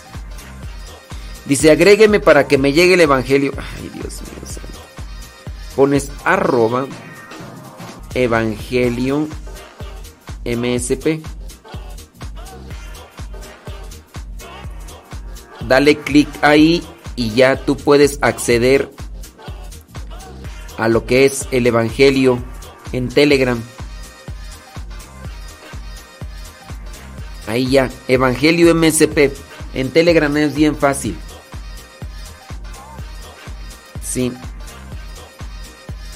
Ándele pues. Dios mío santo. Dios mío santo. Dice, luego le respondo. Yo estoy saliendo de a mis prácticas. Ándele pues, Odalis. Mándame la información. Claro. Sobres. Dice, ya tiene 10 mis textos. Gracias por el saludo, dice Fer. Es que hay veces que los veo y hay veces que no. Yo como Sócrates. Dice María Marcela Velasco. Dice que ella come Sócrates. Pues yo como avenas. Avena y... eh, ahorita me acabo de comer una quinoa hervida con manzanita y un poquito de gelatina. Y, y ya, yo, yo quinoa. María Marcela dice que ella come Sócrates. Bueno, pues. Cada quien, ¿verdad? Yo, yo ya comí quinoa. Saludos, dice José Luis Aguilón desde Arkansas. Bueno. Lo estoy escuchando, padre, lo estoy escuchando. No es que ya no le puedo mandar mensajes en el Face. ¿A poco de veras no escribo bien, padre? Yo siento que sí escribo bien. Ay, doña Carmen, traes puro sueño, doña Carmen. Que ella dice que sí escribe bien, pero... Ay, doña Carmen. ¡Doña Carmen! Vamos a juntar a doña Carmen con Marta Juan Torres. ¡Marta Juan Torres! No ha mandado un mensaje. Ayer tampoco. Ay, ay, ay. Señora Gaby Ordaz.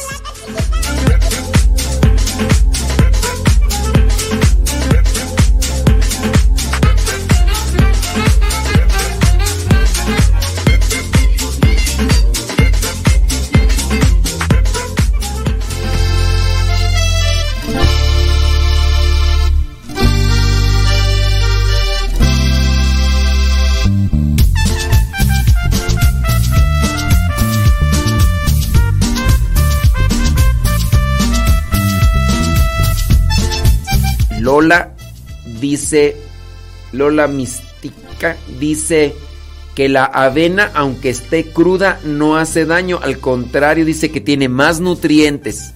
Dice que Nayibé no sabe nada. Que ella nada más habla por... No es cierto, no dice eso. pelea, pelea, pelea, pelea, pelea, pelea.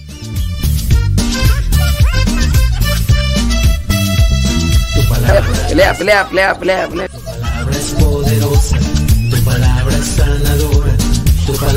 Palabra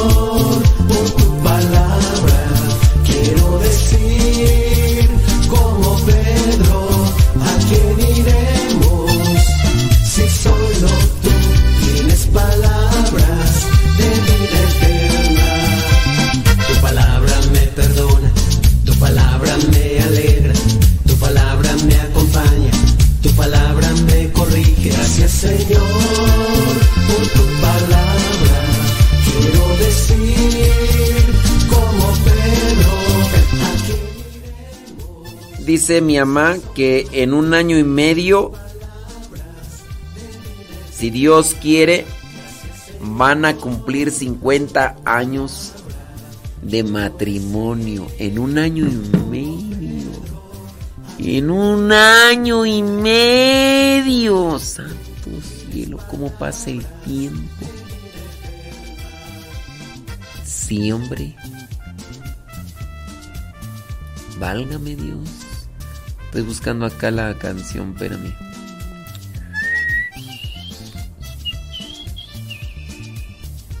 No la encuentro.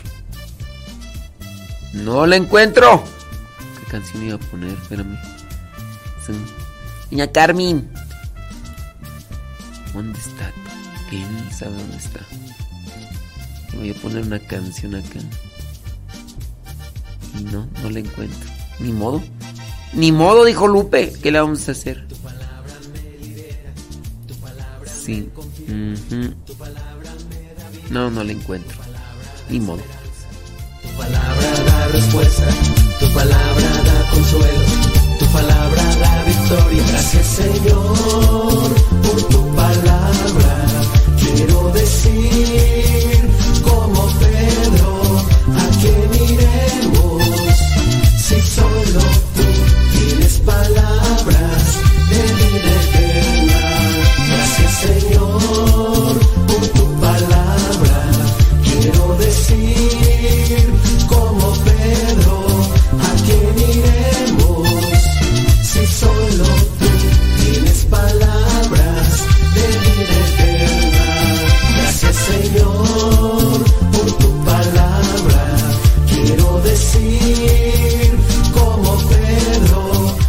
Saludos a mi carnal, el Paco. El Paco Frank. El mago Frank.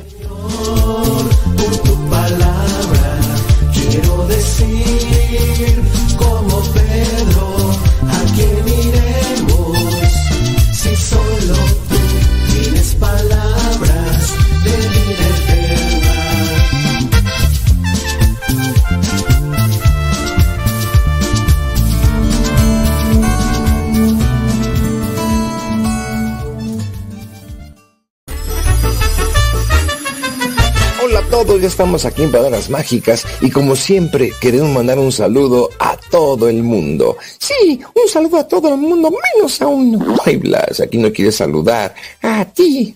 Pues no me saludes. Eh, Eres un tonto, Franquito. No sabes jugar. ¿Por qué no? Aquí te tienes que enojar y me tienes que decir, ¿por qué no me quieres saludar? No, Blas, ¿para qué me enojo? Nada más pienso que eres un grosero y no pasa nada. No, el grosero eres tú, porque te pedí unas zanahorias y no me las diste. Te dije que te quitaras y no te quitaste. ¿Será porque no dijiste las palabras mágicas? Ay, ¿cómo las voy a decir si apenas las estás escribiendo? No, Blas, no me refiero a nuestras palabras mágicas, me refiero a otras palabras mágicas. No me digas que ya te copió el mago Arizandi. No, Blas, las otras palabras mágicas no son de mago, son de gente educada.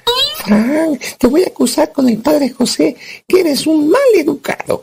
¿Y eso por qué? Porque dijiste que las palabras mágicas no son de mago, sino de gente educada. O sea que tú no eres educado. No, no, no, no le cambies, Blas. ¿Qué te parece que las palabras mágicas hoy sean las palabras de cortesía? ¿Y eso para qué? Para que entiendas, Blas, que las palabras de cortesía son frases hechas que te pueden abrir y cerrar muchas puertas. Sí, yo sé cuáles son. Jale y empuque. No, Blas. Al decir puertas me refiero al corazón de las personas a las que te diriges. Las palabras de cortesía son como, como magia que suavizan las relaciones con los demás. En pocas palabras, hay que ser cortés. ¿Como Hernán? ¿Cómo que como Hernán? Sí, porque Hernán era cortés, ¿no? No, Blas. Al decir cortés no me refiero a un apellido, me refiero a una forma amable de ser. Yo creo que todos reaccionan favorablemente cuando dices un buenos días, un usted disculpe, oiga, le ayudo. ¿Por qué crees que no te di las zanahorias que me pediste? Por codo. No, Blas, porque no me dijiste por favor. ¿Y eso qué tiene que ver? Que por favor es otra de esas palabras de cortesía que te ayudan a obtener muchas cosas. Acuérdate siempre, por favor y gracias. No, yo nunca digo gracias. ¿Y eso por qué? Porque siempre que digo gracias me dicen de nada. Entonces, si es de nada, ¿Para qué digo gracias? Pues por cortesía, Blas. De nada es una forma de decir que lo que hiciste o lo que diste, lo diste con gusto. Ah, ¿y qué otras palabras de cortesía hay? Bueno, pues cuando me dijiste que me quitara, ¿sabes por qué no me quité? Por gacho. No, Blas, por flojo menos, porque no me pediste permiso. Uy, yo no sabía que había que pedirte permiso para hablarte. No, Blas, el permiso no era para hablarme. Cuando una persona no te deja pasar, no se dice quítate, se dice con permiso.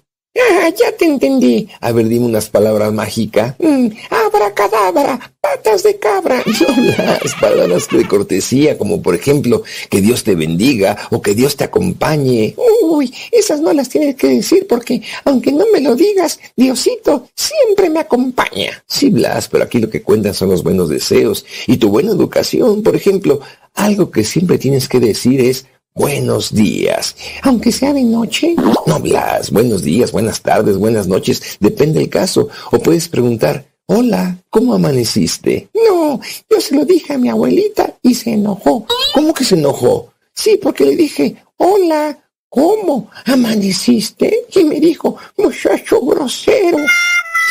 Bueno, las, las palabras de cortesía son palabras amables que deben ir acompañadas de una sonrisa. No es lo mismo decir buenos días que buenos días. ¡Ay, me espantaste! Ay, discúlpame. Te espanté. ¿Me disculpas? Claro que te disculpo. ¿Ya ves? Me disculpas es otra frase de cortesía que debemos decir cuando hacemos algo inapropiado o cuando lastimamos a alguien. Por ejemplo, hace un ratito me dijiste tonto y yo creo que me debes una disculpa, ¿no crees? Pues te la voy a seguir debiendo porque no tengo disculpas. Pero dime, ¿dónde se compran? No, Blas, las disculpas no se compran, se ofrecen. Debes de decir lo siento. Tengo que decir, lo siento porque te dije tonto. Sí, Blas, pero de nada sirve si no lo dices desde el fondo de tu corazón. Está bien, Franquito. Lo siento mucho. ¿Qué sientes mucho? Siento mucho que seas tonto. Blas, no puede ser. Mejor nos escuchamos en las próximas palabras mágicas.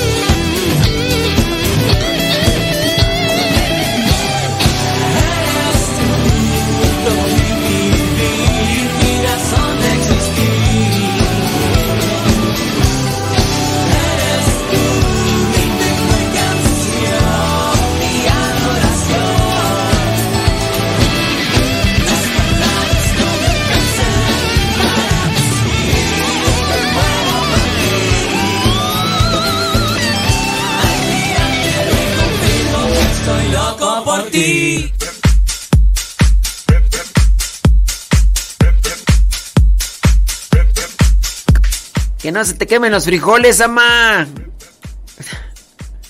Ey.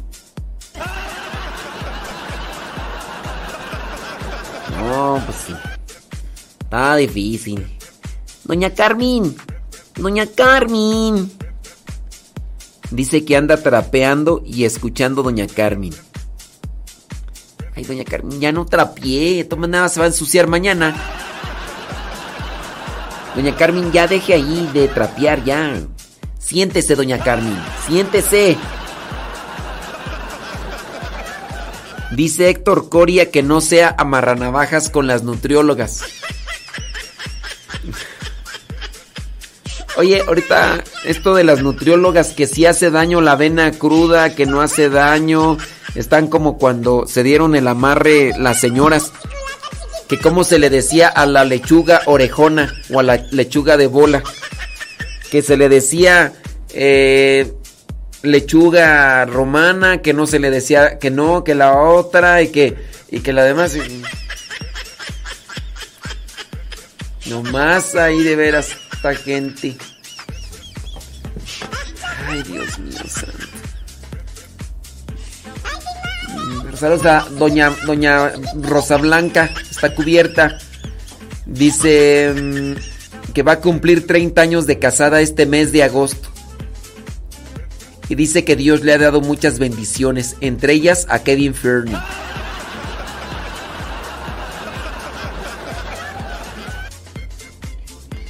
Maru, allá en Morelia, pues visitó a su hermana.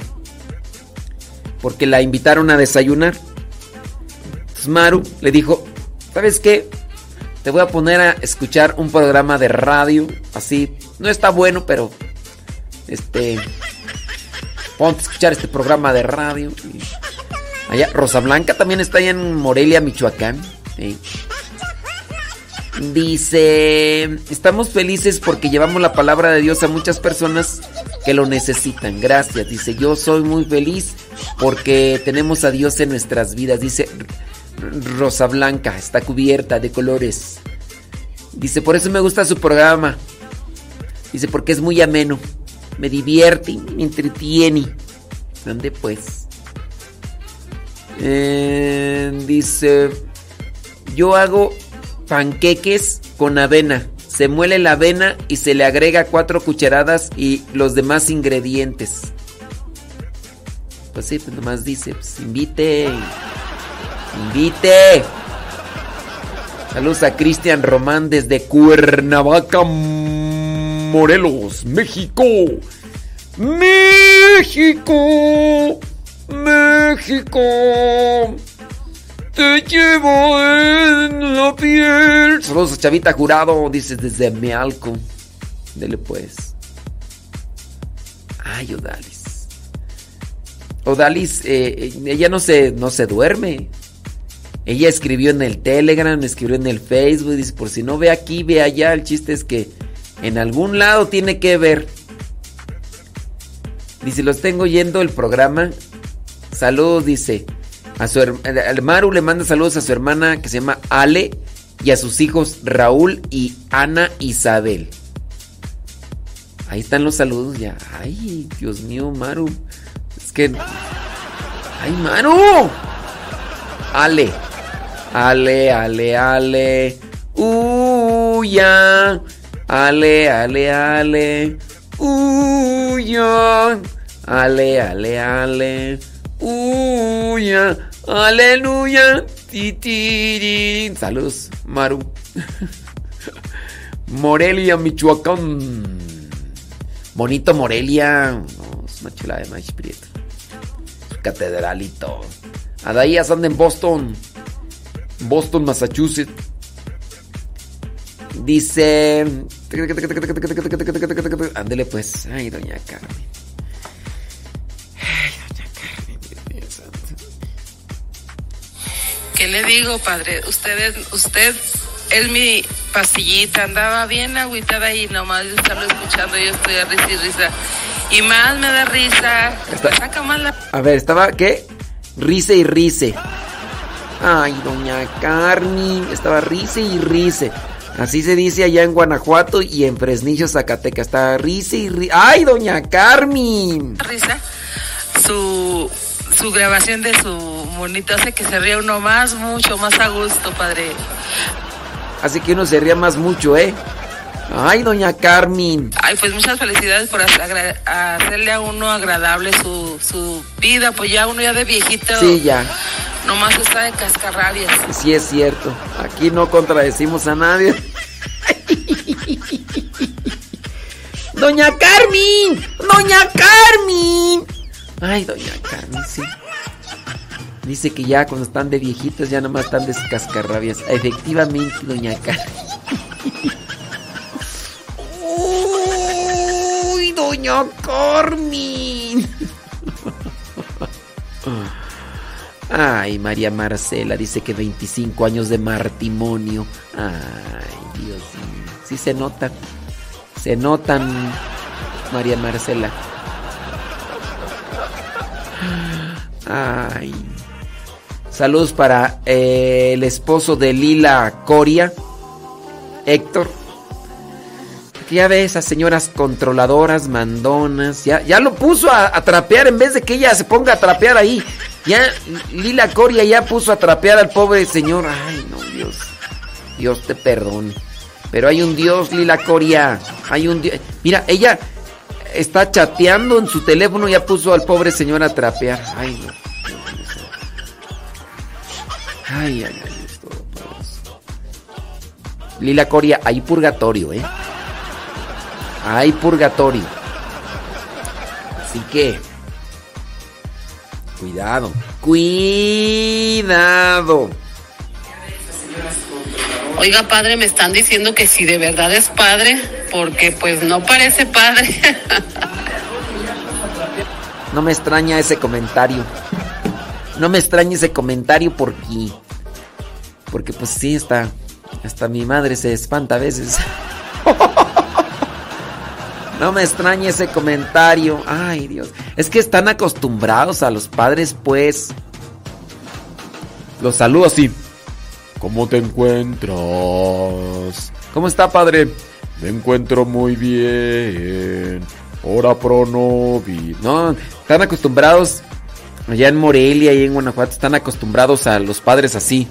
Muy protocolarios. Buenos días, padre. Buenos días, hijo. ¿Cómo te encuentras? Muy bien, ¿cómo le ha ido? Me ha, ido, me ha ido con la gracia de Dios muy bien. Espero que ustedes también se encuentren. Oremos.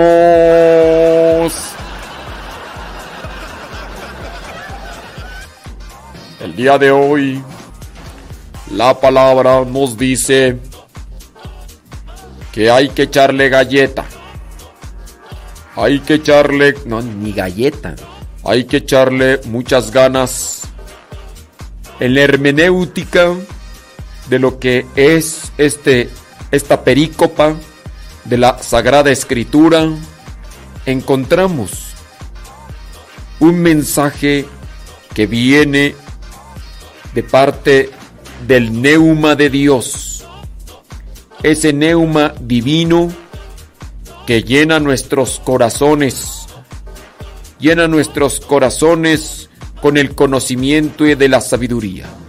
Pidamos a Dios el neuma divino para que entendamos estas perícopas que la sagrada liturgia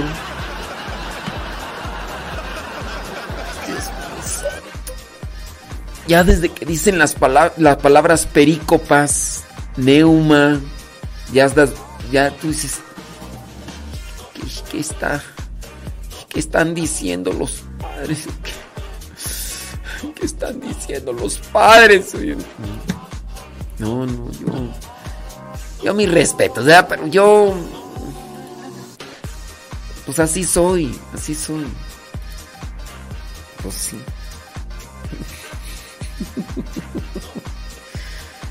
Ay, Dios mío. Padre, pero sáqueme de dudas. ¿Cómo, ¿Cómo le hago? O sea, ¿puedo seguir mandando mensajes al Face o no? Es que soy bien indiorante, padre. Por eso le pregunto, ¿sí puedo seguir mandando mensajes al Face o ya no? Mire, usted mándelos.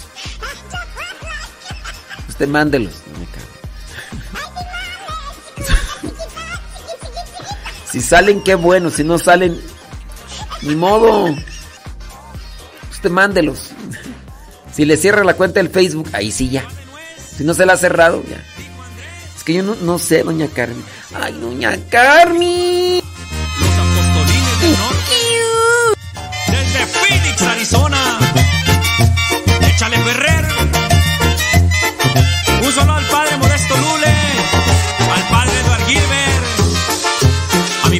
Mi padrecito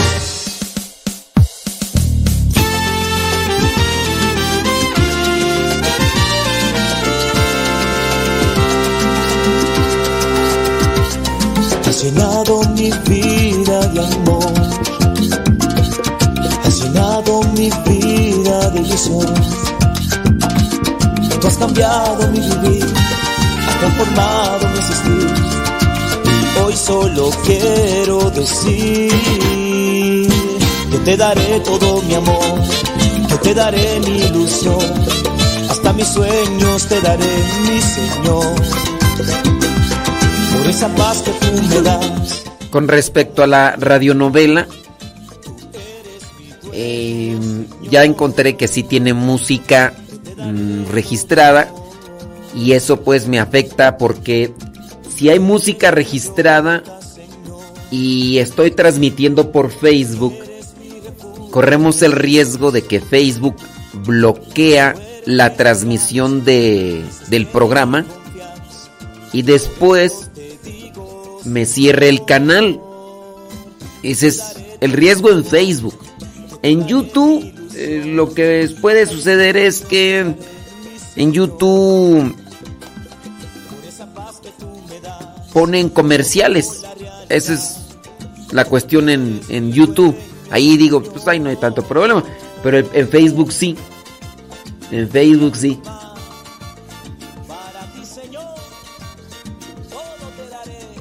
Y entonces, este...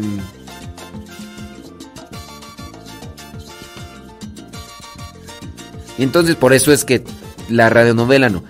Otra cosa es que, miren, algunos de ustedes estuvieron diciendo que sigamos poniendo la radionovela y otros dijeron que no. No entiendo por qué dijeron que no, ¿verdad? Pero o no les gustó o alguien por ahí me dijo, yo recomiendo que mejor no la pongas.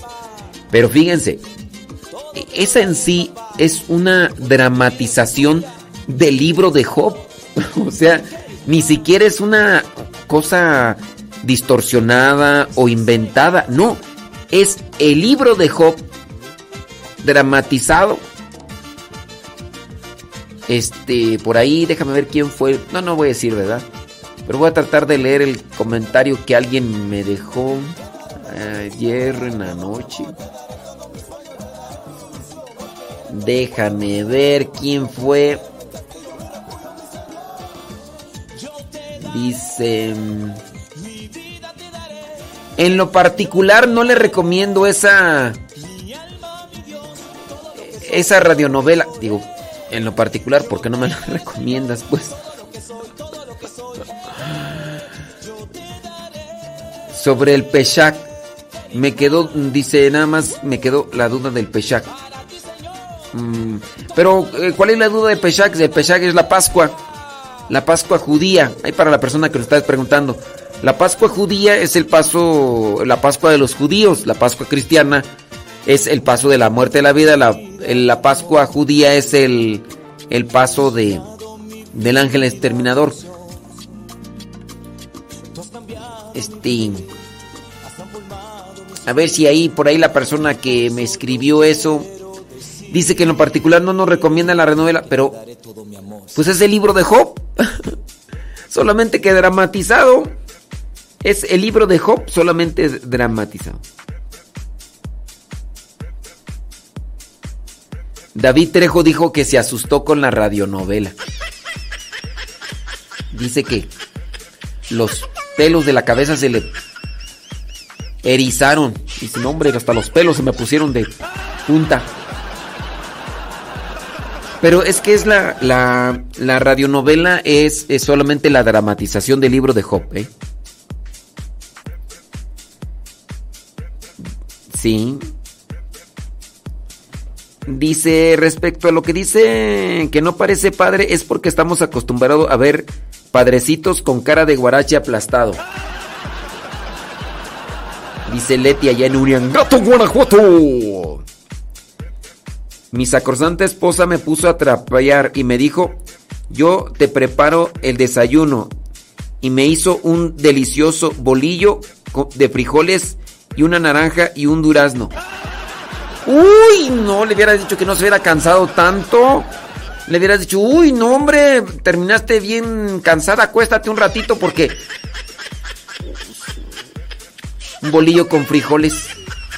Y le dio de fruta una naranja sin pelar y un durazno también. Ay, no. No, a ver si no. A ver si no te. Te da una anemia de tanto cansancio.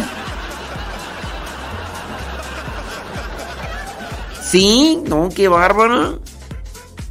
Qué bárbara. Uy, no, hombre, Dios mío, santo.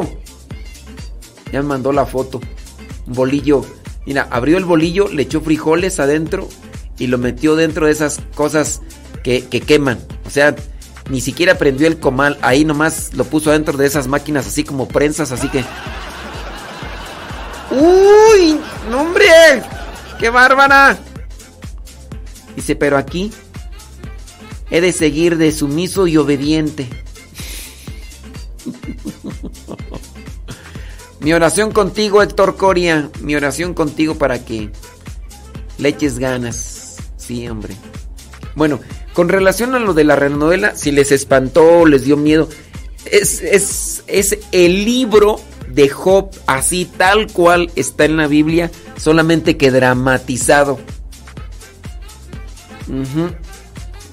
Solamente que no lo voy a poner ya en cuando esté transmitiendo en Facebook y en YouTube porque pues ya me di cuenta que tiene este música registrada.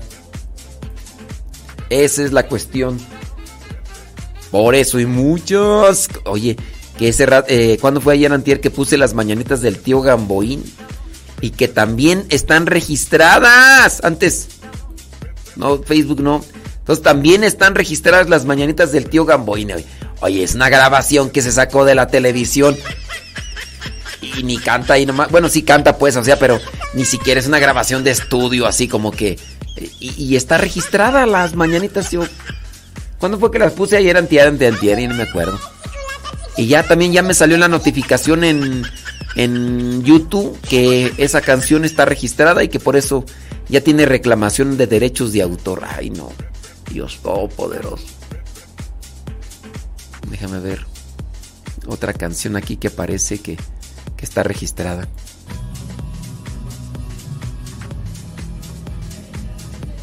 Uy, el padre Johnny también. Padre Johnny también tiene la música registrada. Ay, Dios mío. Es que estoy checando acá el, el detrás de escenario del YouTube para ver cuáles canciones ya tienen restricción porque están registradas. Y también esa del padre Johnny está registrada. Ella, ya por eso me acuerdo que no había puesto yo canciones del padre Johnny. Ni modo. Y ya no volveré a poner, pues ni modo, dijo Lupe. Ni modo, dijo Lupe, ¿qué le vamos a hacer? Dijo Don Roberts. Déjame ver acá. 10 de la mañana con 21 minutos. Otra reclamación de derecho. Válgame Dios, pues cuántas por acá. Dice sabor de... A ver, déjame ver qué... ¿Cuál es, ¿Cuál es otra canción acá que está registrada? A ver. Déjame ver.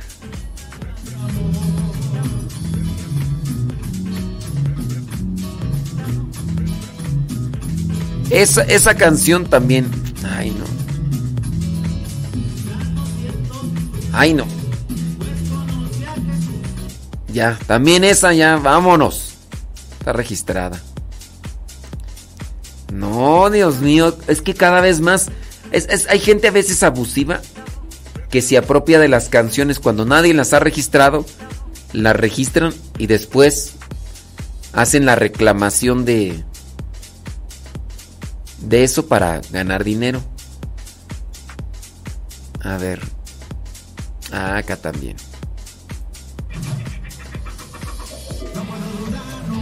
Ah, sí, también esa. De Johan Álvarez, eh, también, vámonos. Vamos a tener que recortar esos esas mantas. ¿Que a qué horas voy a poner la radionovela? Pues cuando no esté transmitiendo por Facebook. Ustedes escuchen todo el día Radio Cepa y en algún momento va a salir. Claro, naturales son los indios, dijo Lino Huitrón. Déjame ver qué otra canción por aquí tiene. Pues creo que por el momento ya. Creo que ustedes escuchen todo, todo el día, todo el día, toda la noche. Este, ya. Dice por acá Prisca. Mm, gracias, ándele pues. Bueno, Prisca Valderas, ándele pues. Dice, a mí se me gustó la radionovela, póngala en Telegram. ¿Y tu nieve? ¿Tu nieve de qué sabor? Silvia Arellano. No, dime de qué sabor quieres tu nieve.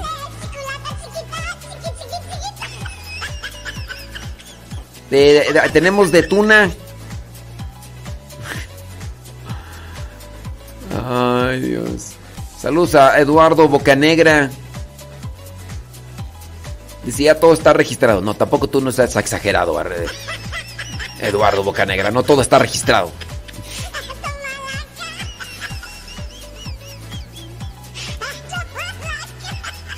Dice...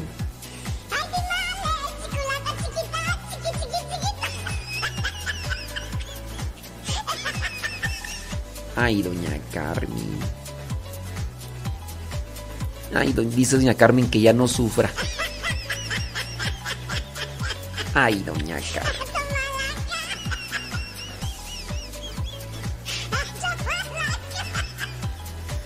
Ay, doña Carmen. Dice, ¿le puede mandar unas palabras motivadoras a los hermanos que están de misión de 15 días? Este, ¿como qué palabras tú? Motivadoras. Mm. Motívate. Alza tus ojos y ve que nada es cierto. Déjame buscar la canción de los Bookies. Ya con esa, es- les ponemos esa canción de, de Motívate, ¿no? Motívate, motívate, motívate. Letra Bookies. A mandarles unas canciones. Ahí les va, ahí les va Dayas para los hermanos que andan de misión de 15 días. Todo es igual. Si no se está enamorado. Si no tienes a tu lado algo especial. Motívate. Alza tus ojos y ven que el cielo es grande.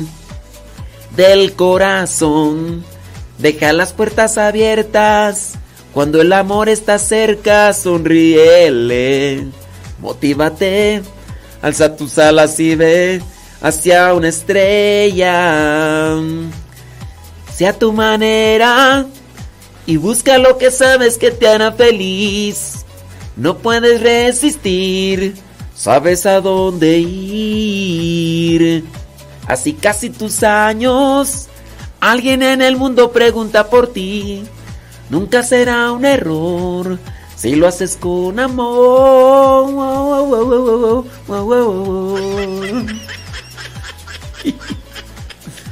Ve sin temor, tienes buenos sentimientos. Dios está en cada momento de tu ilusión. Motívate, haz que se opaque tu voz de sufrimiento. ti, piriti. Motívate, alza tus ojos y ve que el cielo es grande. Ya, ya les mandamos unas palabras de motivación a los misioneros que andan allá en 15 días. Está bien. Ay, doña Carmen, ya nos ya va a ser, ya no va a ser el programa de Marta Juan Torres, ahora va a ser el programa de doña Carmen. Doña Carmen. Doña Carmen. Eh. Ay, doña Carmen. Ah, padre, ¿le puede mandar un saludo a Héctor García? Que por verlo visto a usted con él, lo conocí y por eso estoy bien agradecida con Dios por haberlo conocido por ese medio. O sea que, me, que doña Carmen me vio a mí con Héctor García. Nunca nos hemos juntado yo y Héctor García, doña Carmen. A mí se me hace que usted ya está. Usted ya está. mm, Oiga, doña Carmen. Oiga, mí no.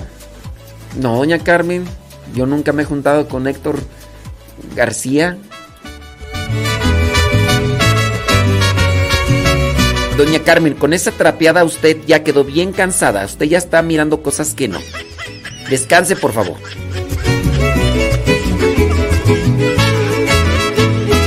Algo está descendiendo en la asamblea. Se siente la brisa que ya revolotea. Unos van orando, otros cantando. Mientras las bendiciones van bajando, unos ríen, otros lloran, hablan diferente idioma, unos danzan y otros brincan. Por favor, si alguien me explica, el Espíritu de Dios ya llegó, ya llegó, y la unción ya bajó, ya bajó, ya bajó. El Espíritu de Dios ya llegó, ya llegó, y la unción ya bajó, ya bajó, ya bajó.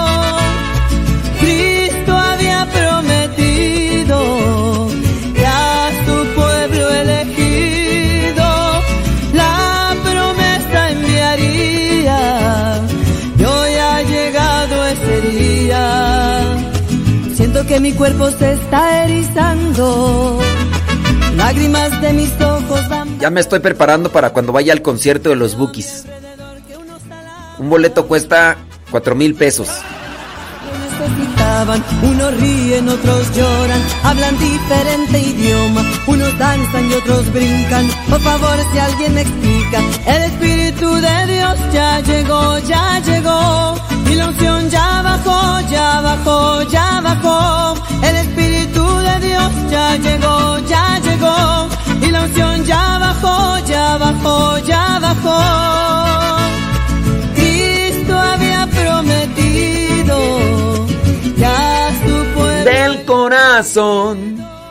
Deja las puertas abiertas. Tiriririri. Pues uno canta feo, pero. pues, del corazón, deja las puertas abiertas. Cuando el amor esté cerca, sonríele. Motívate, alza tus alas y ve hacia esa estrella.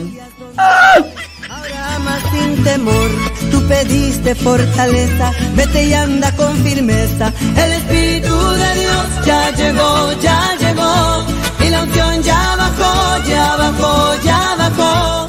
Henry E. Rodríguez que dice que en unos meses más me, me integro al grupo de los rookies.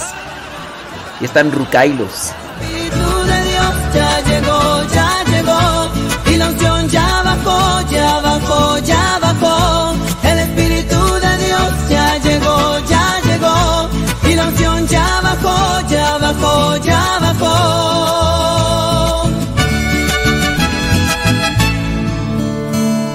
Los rookies. Los temerrucos. ¿Quién más tú? Los. Los caminantes. Los que caminaban más bien, porque ya están viejitos, ya. ¿Cómo olvidar el día en que te conocí? Nuestras almas se encontraron. Una bella amistad se convirtió en amor. No cabe duda que fue Dios quien nos unió. Desde aquel día no dejo de pensar en ti. Cada detalle tuyo me cautiva. Te convertiste ahora en parte de mí. El podcast En pareja con Dios presenta recomendaciones para tener una mejor comunicación con tu pareja. Hoy Dios une nuestras vidas y nos da Tener una buena comunicación en el matrimonio, pues no es algo sencillo. En un inicio, todas las parejas, o bueno, casi todas, creen que todo irá viento en popa, o como también se dice, irá todo sobre ruedas. Pero al surgir las diferencias, porque tienen que surgir, esto entre ambos, comienzan las dificultades. Lograr un buen matrimonio es algo sumamente difícil si la comunicación entre esposos es defectuosa o, en su caso, inadecuada. Para establecer una relación que sea duradera y gratificante, se necesita algo más que la buena intención. Los matrimonios que logran ser felices y desean estar por siempre unidos poseen un secreto. Un secreto que es conocido por todos, seguido por pocos ignorado por muchos. Los matrimonios que perduran, que perseveran, son aquellos que han aprendido los dos a expresar opiniones y emociones con franqueza. Son matrimonios donde la ternura se hace presente, de las dos partes, no solamente de una. Los matrimonios que perduran y que permanecen es donde el respeto da lugar a la paciencia y la comprensión de las dos partes. Respeto, paciencia, comprensión, ternura, franqueza, alegría.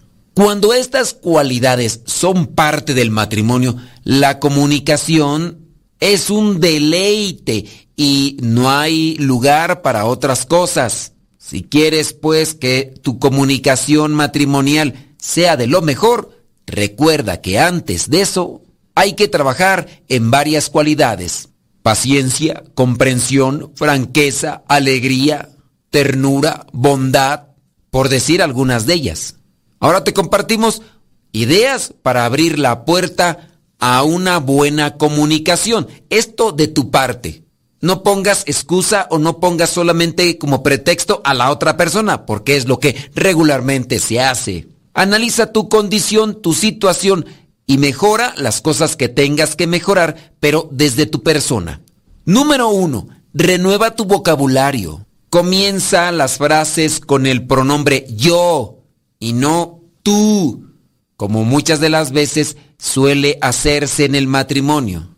Es muy diferente, por ejemplo, que digas, eso que tú dices no lo entiendo. Podrías cambiar. En vez de decir, eso que tú dices no lo entiendo como si él no se supiera expresar, Cambia el vocabulario y puedes decir, yo no logro entender esto que dices, explícamelo por favor. Renovar el vocabulario, sumamente importante para una mejor comunicación. Número dos, se tiene que continuar admirando a la otra persona. Cuando hemos perdido la admiración de un inicio, es muy común caer en recordar con detalles todos los errores cometidos y las expresiones negativas.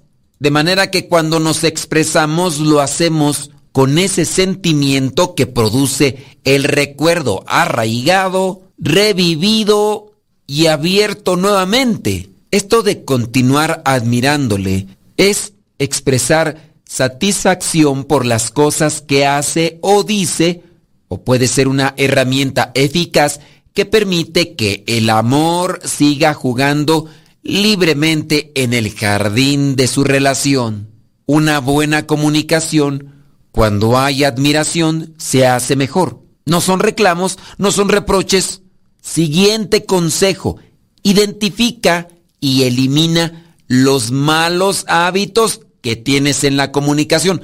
Podemos tener algunos, no hay que creerse perfectos porque si no la soberbia ya nos ha dominado. Haz una evaluación, por ejemplo, cuando tú comunicas algo, gritas para expresar lo que tienes que decir, ¿con qué tonito lo haces? Ya regresé. ahí está la comida. Puede ser que tus formas de comunicarte hieran, lastimen. La forma en que acomodas tu estructura gramatical puede ser también de los que humillan, de los que hacen que las personas se sientan despreciadas. Es que nosotros los del norte hablamos así bien golpeado. Bájale un poquito de espuma a tu licuado. Bájale un poquito de rayas a esos tonos que quizá son propios de tu cultura, pero quizá tu pareja no es de allá y no entiende tu cultura ni los hábitos que tienen en tu familia o en ese lugar donde creciste. Hay que identificar esas malas cosas que incluimos en nuestra comunicación. Siguiente consejo. Pide perdón sin demoras. La receta más eficaz para remediar una palabra hiriente cuando tenemos esos malos hábitos o cuando hablamos dominados por un mal sentimiento como el enojo. Sí, hay que pedir perdón, un arrebato o una respuesta negativa. Hicimos eso y lastimamos, pues hay que pedir perdón sin tardar ¿Sabes tú que al demorar las disculpas el clima se vuelve hostil, difícil, complicado? Es un clima donde no se puede caminar bien. Se siente uno incómodo incluso si no tuvimos nada que ver en la pelea. Y con ese clima hostil se refuerza la agresividad en ambos. Hay que asumir la culpa y decir, lo siento. Eso es parte de una comunicación exitosa. Quizá quieras vengarte, quizá quieras pagarle con la misma moneda. No es conveniente. Ya lo hizo tu pareja, ahora va la mía.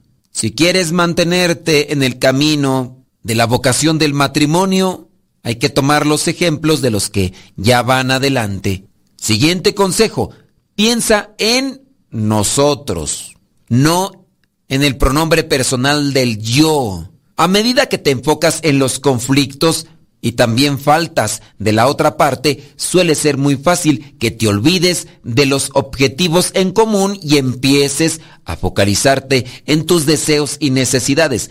Olvidarse de que ambos son una unidad y tienen objetivos y sueños en común es caer en la trampa de no desear estar juntos y una prueba que se abre al egoísmo o a la infidelidad. Para una comunicación efectiva, constructiva y que dé buenos frutos dentro del matrimonio, se tiene que pensar en nosotros y no en el yo. Siguiente consejo, di lo que deseas, pero dilo con amor. La comunicación será más productiva en la medida que digas las cosas con amor. Como se ha dicho tantas veces, no importa lo que dices, sino importa cómo lo dices. Por un momento imagina a tus hijos viéndote cuando te expresas de forma iracunda o haces tus gestos de desaprobación, gruñes cual animal feroz acecha a su presa. Cuando has hecho esto, puedes percibir lo que les duele a tu familia o puedes percibir la imagen que se forma de ti cuando hablas de esa manera. Lo que tengas que decir, dilo con amor, aunque sean cosas fuertes. Siguiente y último consejo. Compartan con los otros los triunfos ganados. Relatar los momentos de adversidad y temores compartidos juntos es una forma de fortalecer los lazos y educarse y edificarse mutuamente. Las parejas que permanecen unidas más allá del tiempo y las pruebas son las que juntas rememoran con orgullo y satisfacción haber triunfado en experiencias duras y sobrevivido a situaciones dolorosas. Recuerda revisar las formas en que te estás comunicando con tu pareja y aprende de quienes ya van más adelante de ti para que puedas tomar los mejores consejos y así puedas siempre construir en la roca para que cuando vengan los terremotos o las tormentas, lo que ya has construido no se derrumbe. Oración, reflexión, meditación. Los sacramentos como fuente de gracia sin duda serán necesarios en tu relación. Hazte acompañar de un guía espiritual. Y recuerda que para llegar al matrimonio en santidad se tiene que llegar en pareja con Dios. Cada uno con su propia historia, con sus defectos y virtudes. Distintos sueños, pero mismo ideal. Inmensamente amarnos por la eternidad. Desde aquel día no dejo de pensar en ti. Cada detalle tuyo me cautiva. Te convertiste ahora en parte de mi ser. Aún no sé muy bien qué fue lo que pasó. Solo sé que yo te amo.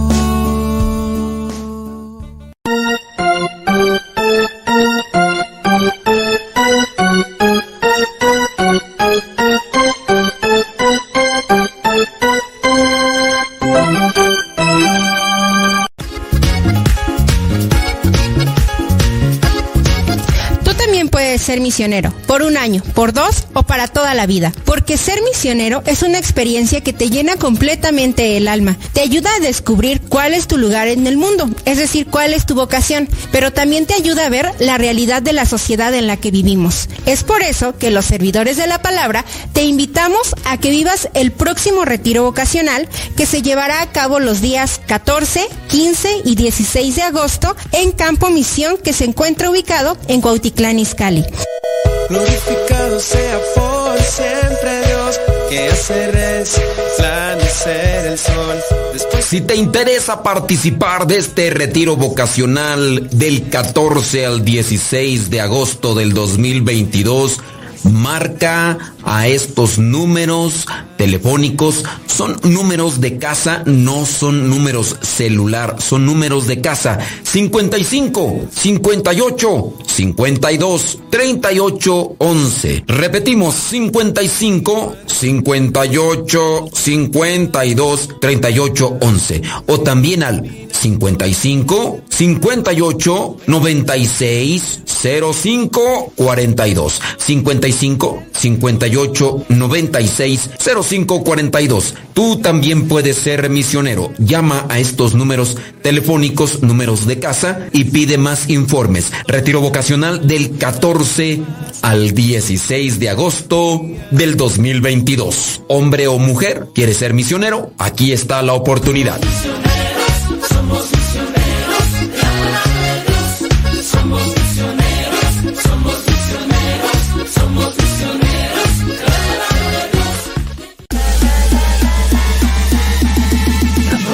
El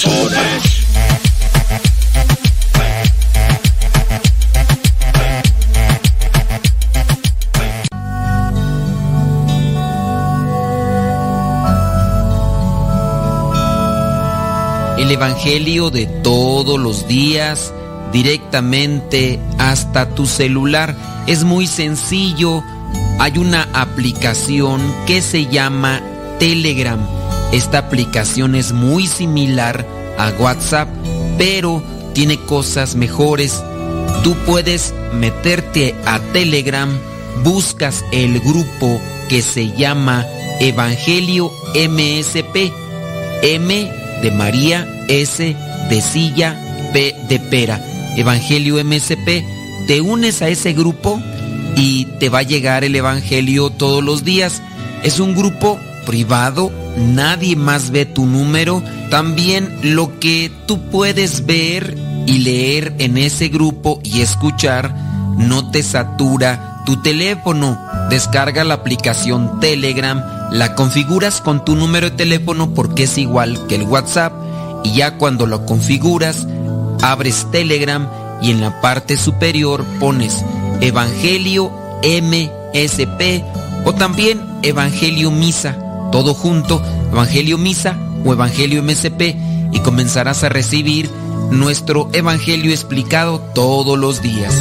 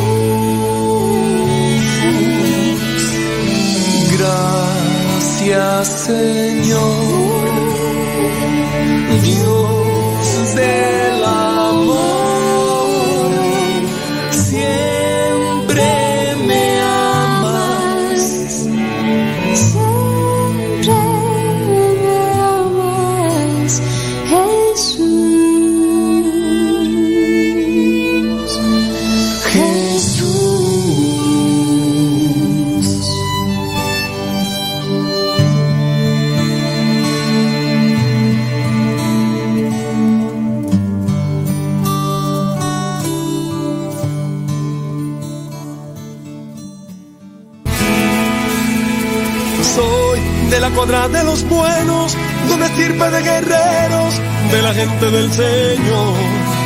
Y lucho por ganarme un día el cielo, máscara cabellera, por ganarme su perdón. Y lucho, lucho, ay como lucho. Y tanto lucho que ahora me dicen el luchador. Y lucho, lucho, ay como lucho. Y tanto lucho que ahora me dicen el luchador, el luchador.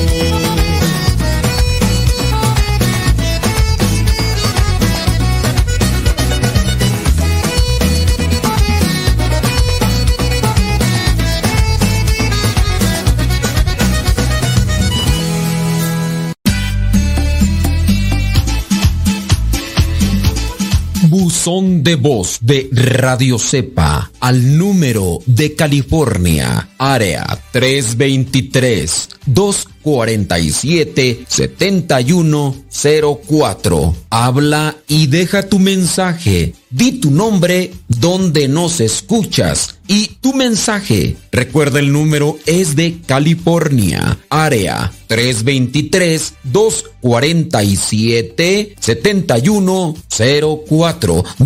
47 7104, área 323. Este número es de California, Estados Unidos. 247-7104, área 323, el buzón de voz de Radio Cepa.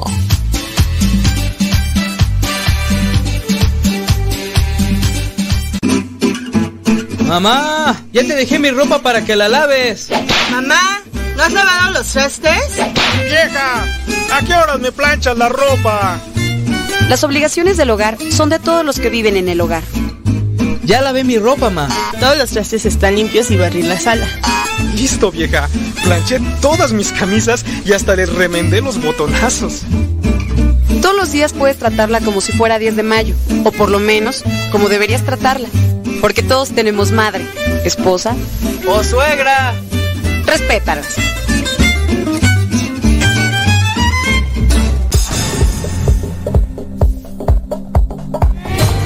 Radio Cepa, la radio católica por internet de los misioneros servidores de la palabra. Puedes escucharnos ingresando a internet en la página www.radiocepa.com. No te pierdas de la programación diaria con contenido que te ayudará a mejorar tu manera de vivir. Sé parte de este gran trabajo apostólico compartiendo con tu familia, amigos y conocidos. radiocepa.com.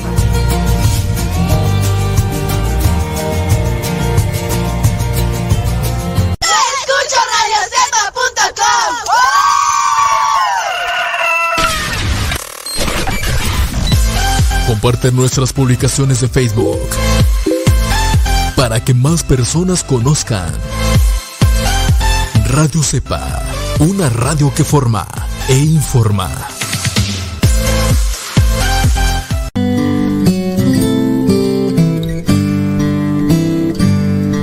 Ser cristiano y no ser sincero es una contradicción. Escuchas Radio Cepa. Traigo para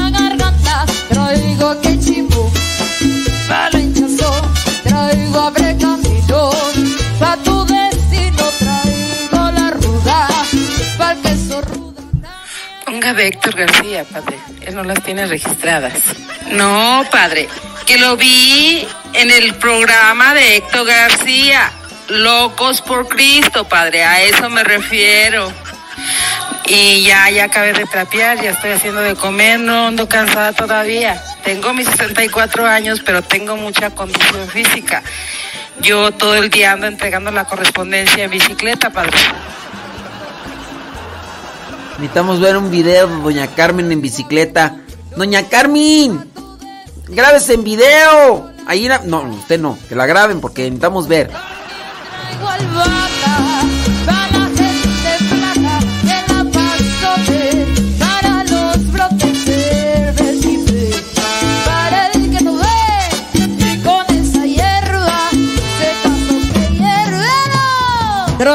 Hierbacita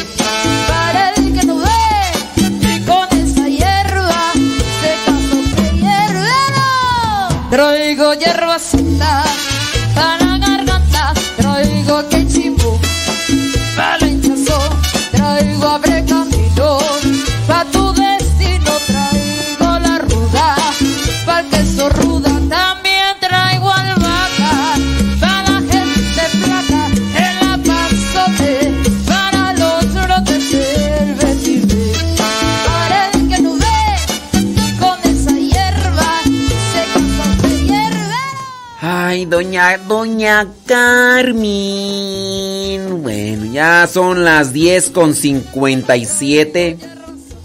Tres horas de acompañarte. Cansado, no sé de qué. ¿Será porque me fui a dormir otra vez tarde? Porque teníamos acá problemas con el con el disco duro, pero pues al parecer ya quedó, ¿verdad? Al parecer ya quedó. Señoras y señores, muchísimas gracias por habernos acompañado en el programa de Al que Madruga. Eh, nos despedimos ahí de Facebook y de YouTube. Sigue la radionovela, la radionovela de Job. La radionovela de Job ahí para que ustedes se conecten a Radio Cepa. A Radio Cepa y vamos a poner la radionovela de Job. Esperando que sea de su agrado. Porque como ya les mencioné, este, pues está, está registrada la... Está registrada la, la música de que trae en la radionovela, entonces eso nos afecta y, por eso no la podemos. Seguimos invitando para que nos hagan ahí la, la promoción de retiro vocacional. Ya es este próximo domingo 14, 15 y 16 de agosto en Campo Misión. Jóvenes y no tan jóvenes que sienten el llamado a la vida religiosa y aquellos que no, pero que igual pueden hacer una experiencia, pueden hacer una experiencia para, para ser misioneros. Preparación de ocho meses aquí en esta casa o en Campo Misión y después a la misión. Y me han dicho que suba más eh, entrevistas. Sí, vamos a hacer más. Ya hicimos las entrevistas, me hace falta editarlas pero ahí vamos a estarlas colocando entrevistas de los misioneros para que ustedes conozcan más sobre la vida misionera. Sale, vale, órale, pues ya son las 11 de la mañana, 11 de la mañana. Hoy día, mi, mi, mi, mi, mi, mi, mi, miércoles 10 de agosto. Viene la radionovela. La radio, es del libro de Job, es la dramatización del libro de Job. Ahí en, en Radio Cepa. Sobres, gracias pues a los que estuvieron ahí en Facebook y en YouTube, muchas gracias. Pásenle ahora a Radio Cepa si quieren escuchar. Búsquenle ahí en Google Radio Cepa o descarguen la aplicación ahí en su telefonito, en su tableta, busquen Radio Cepa. Les recomiendo la aplicación porque hay dos.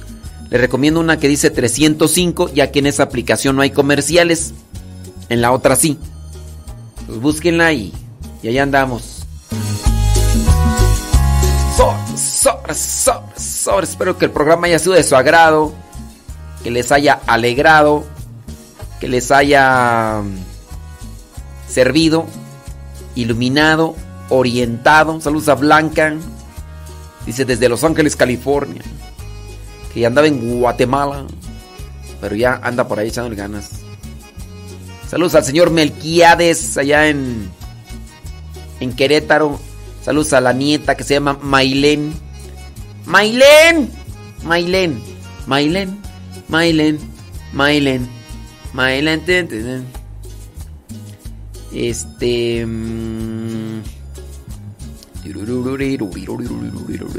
Bueno, es Tocho Morocho. Órale pues. Saludos. Saludos. Vámonos pues.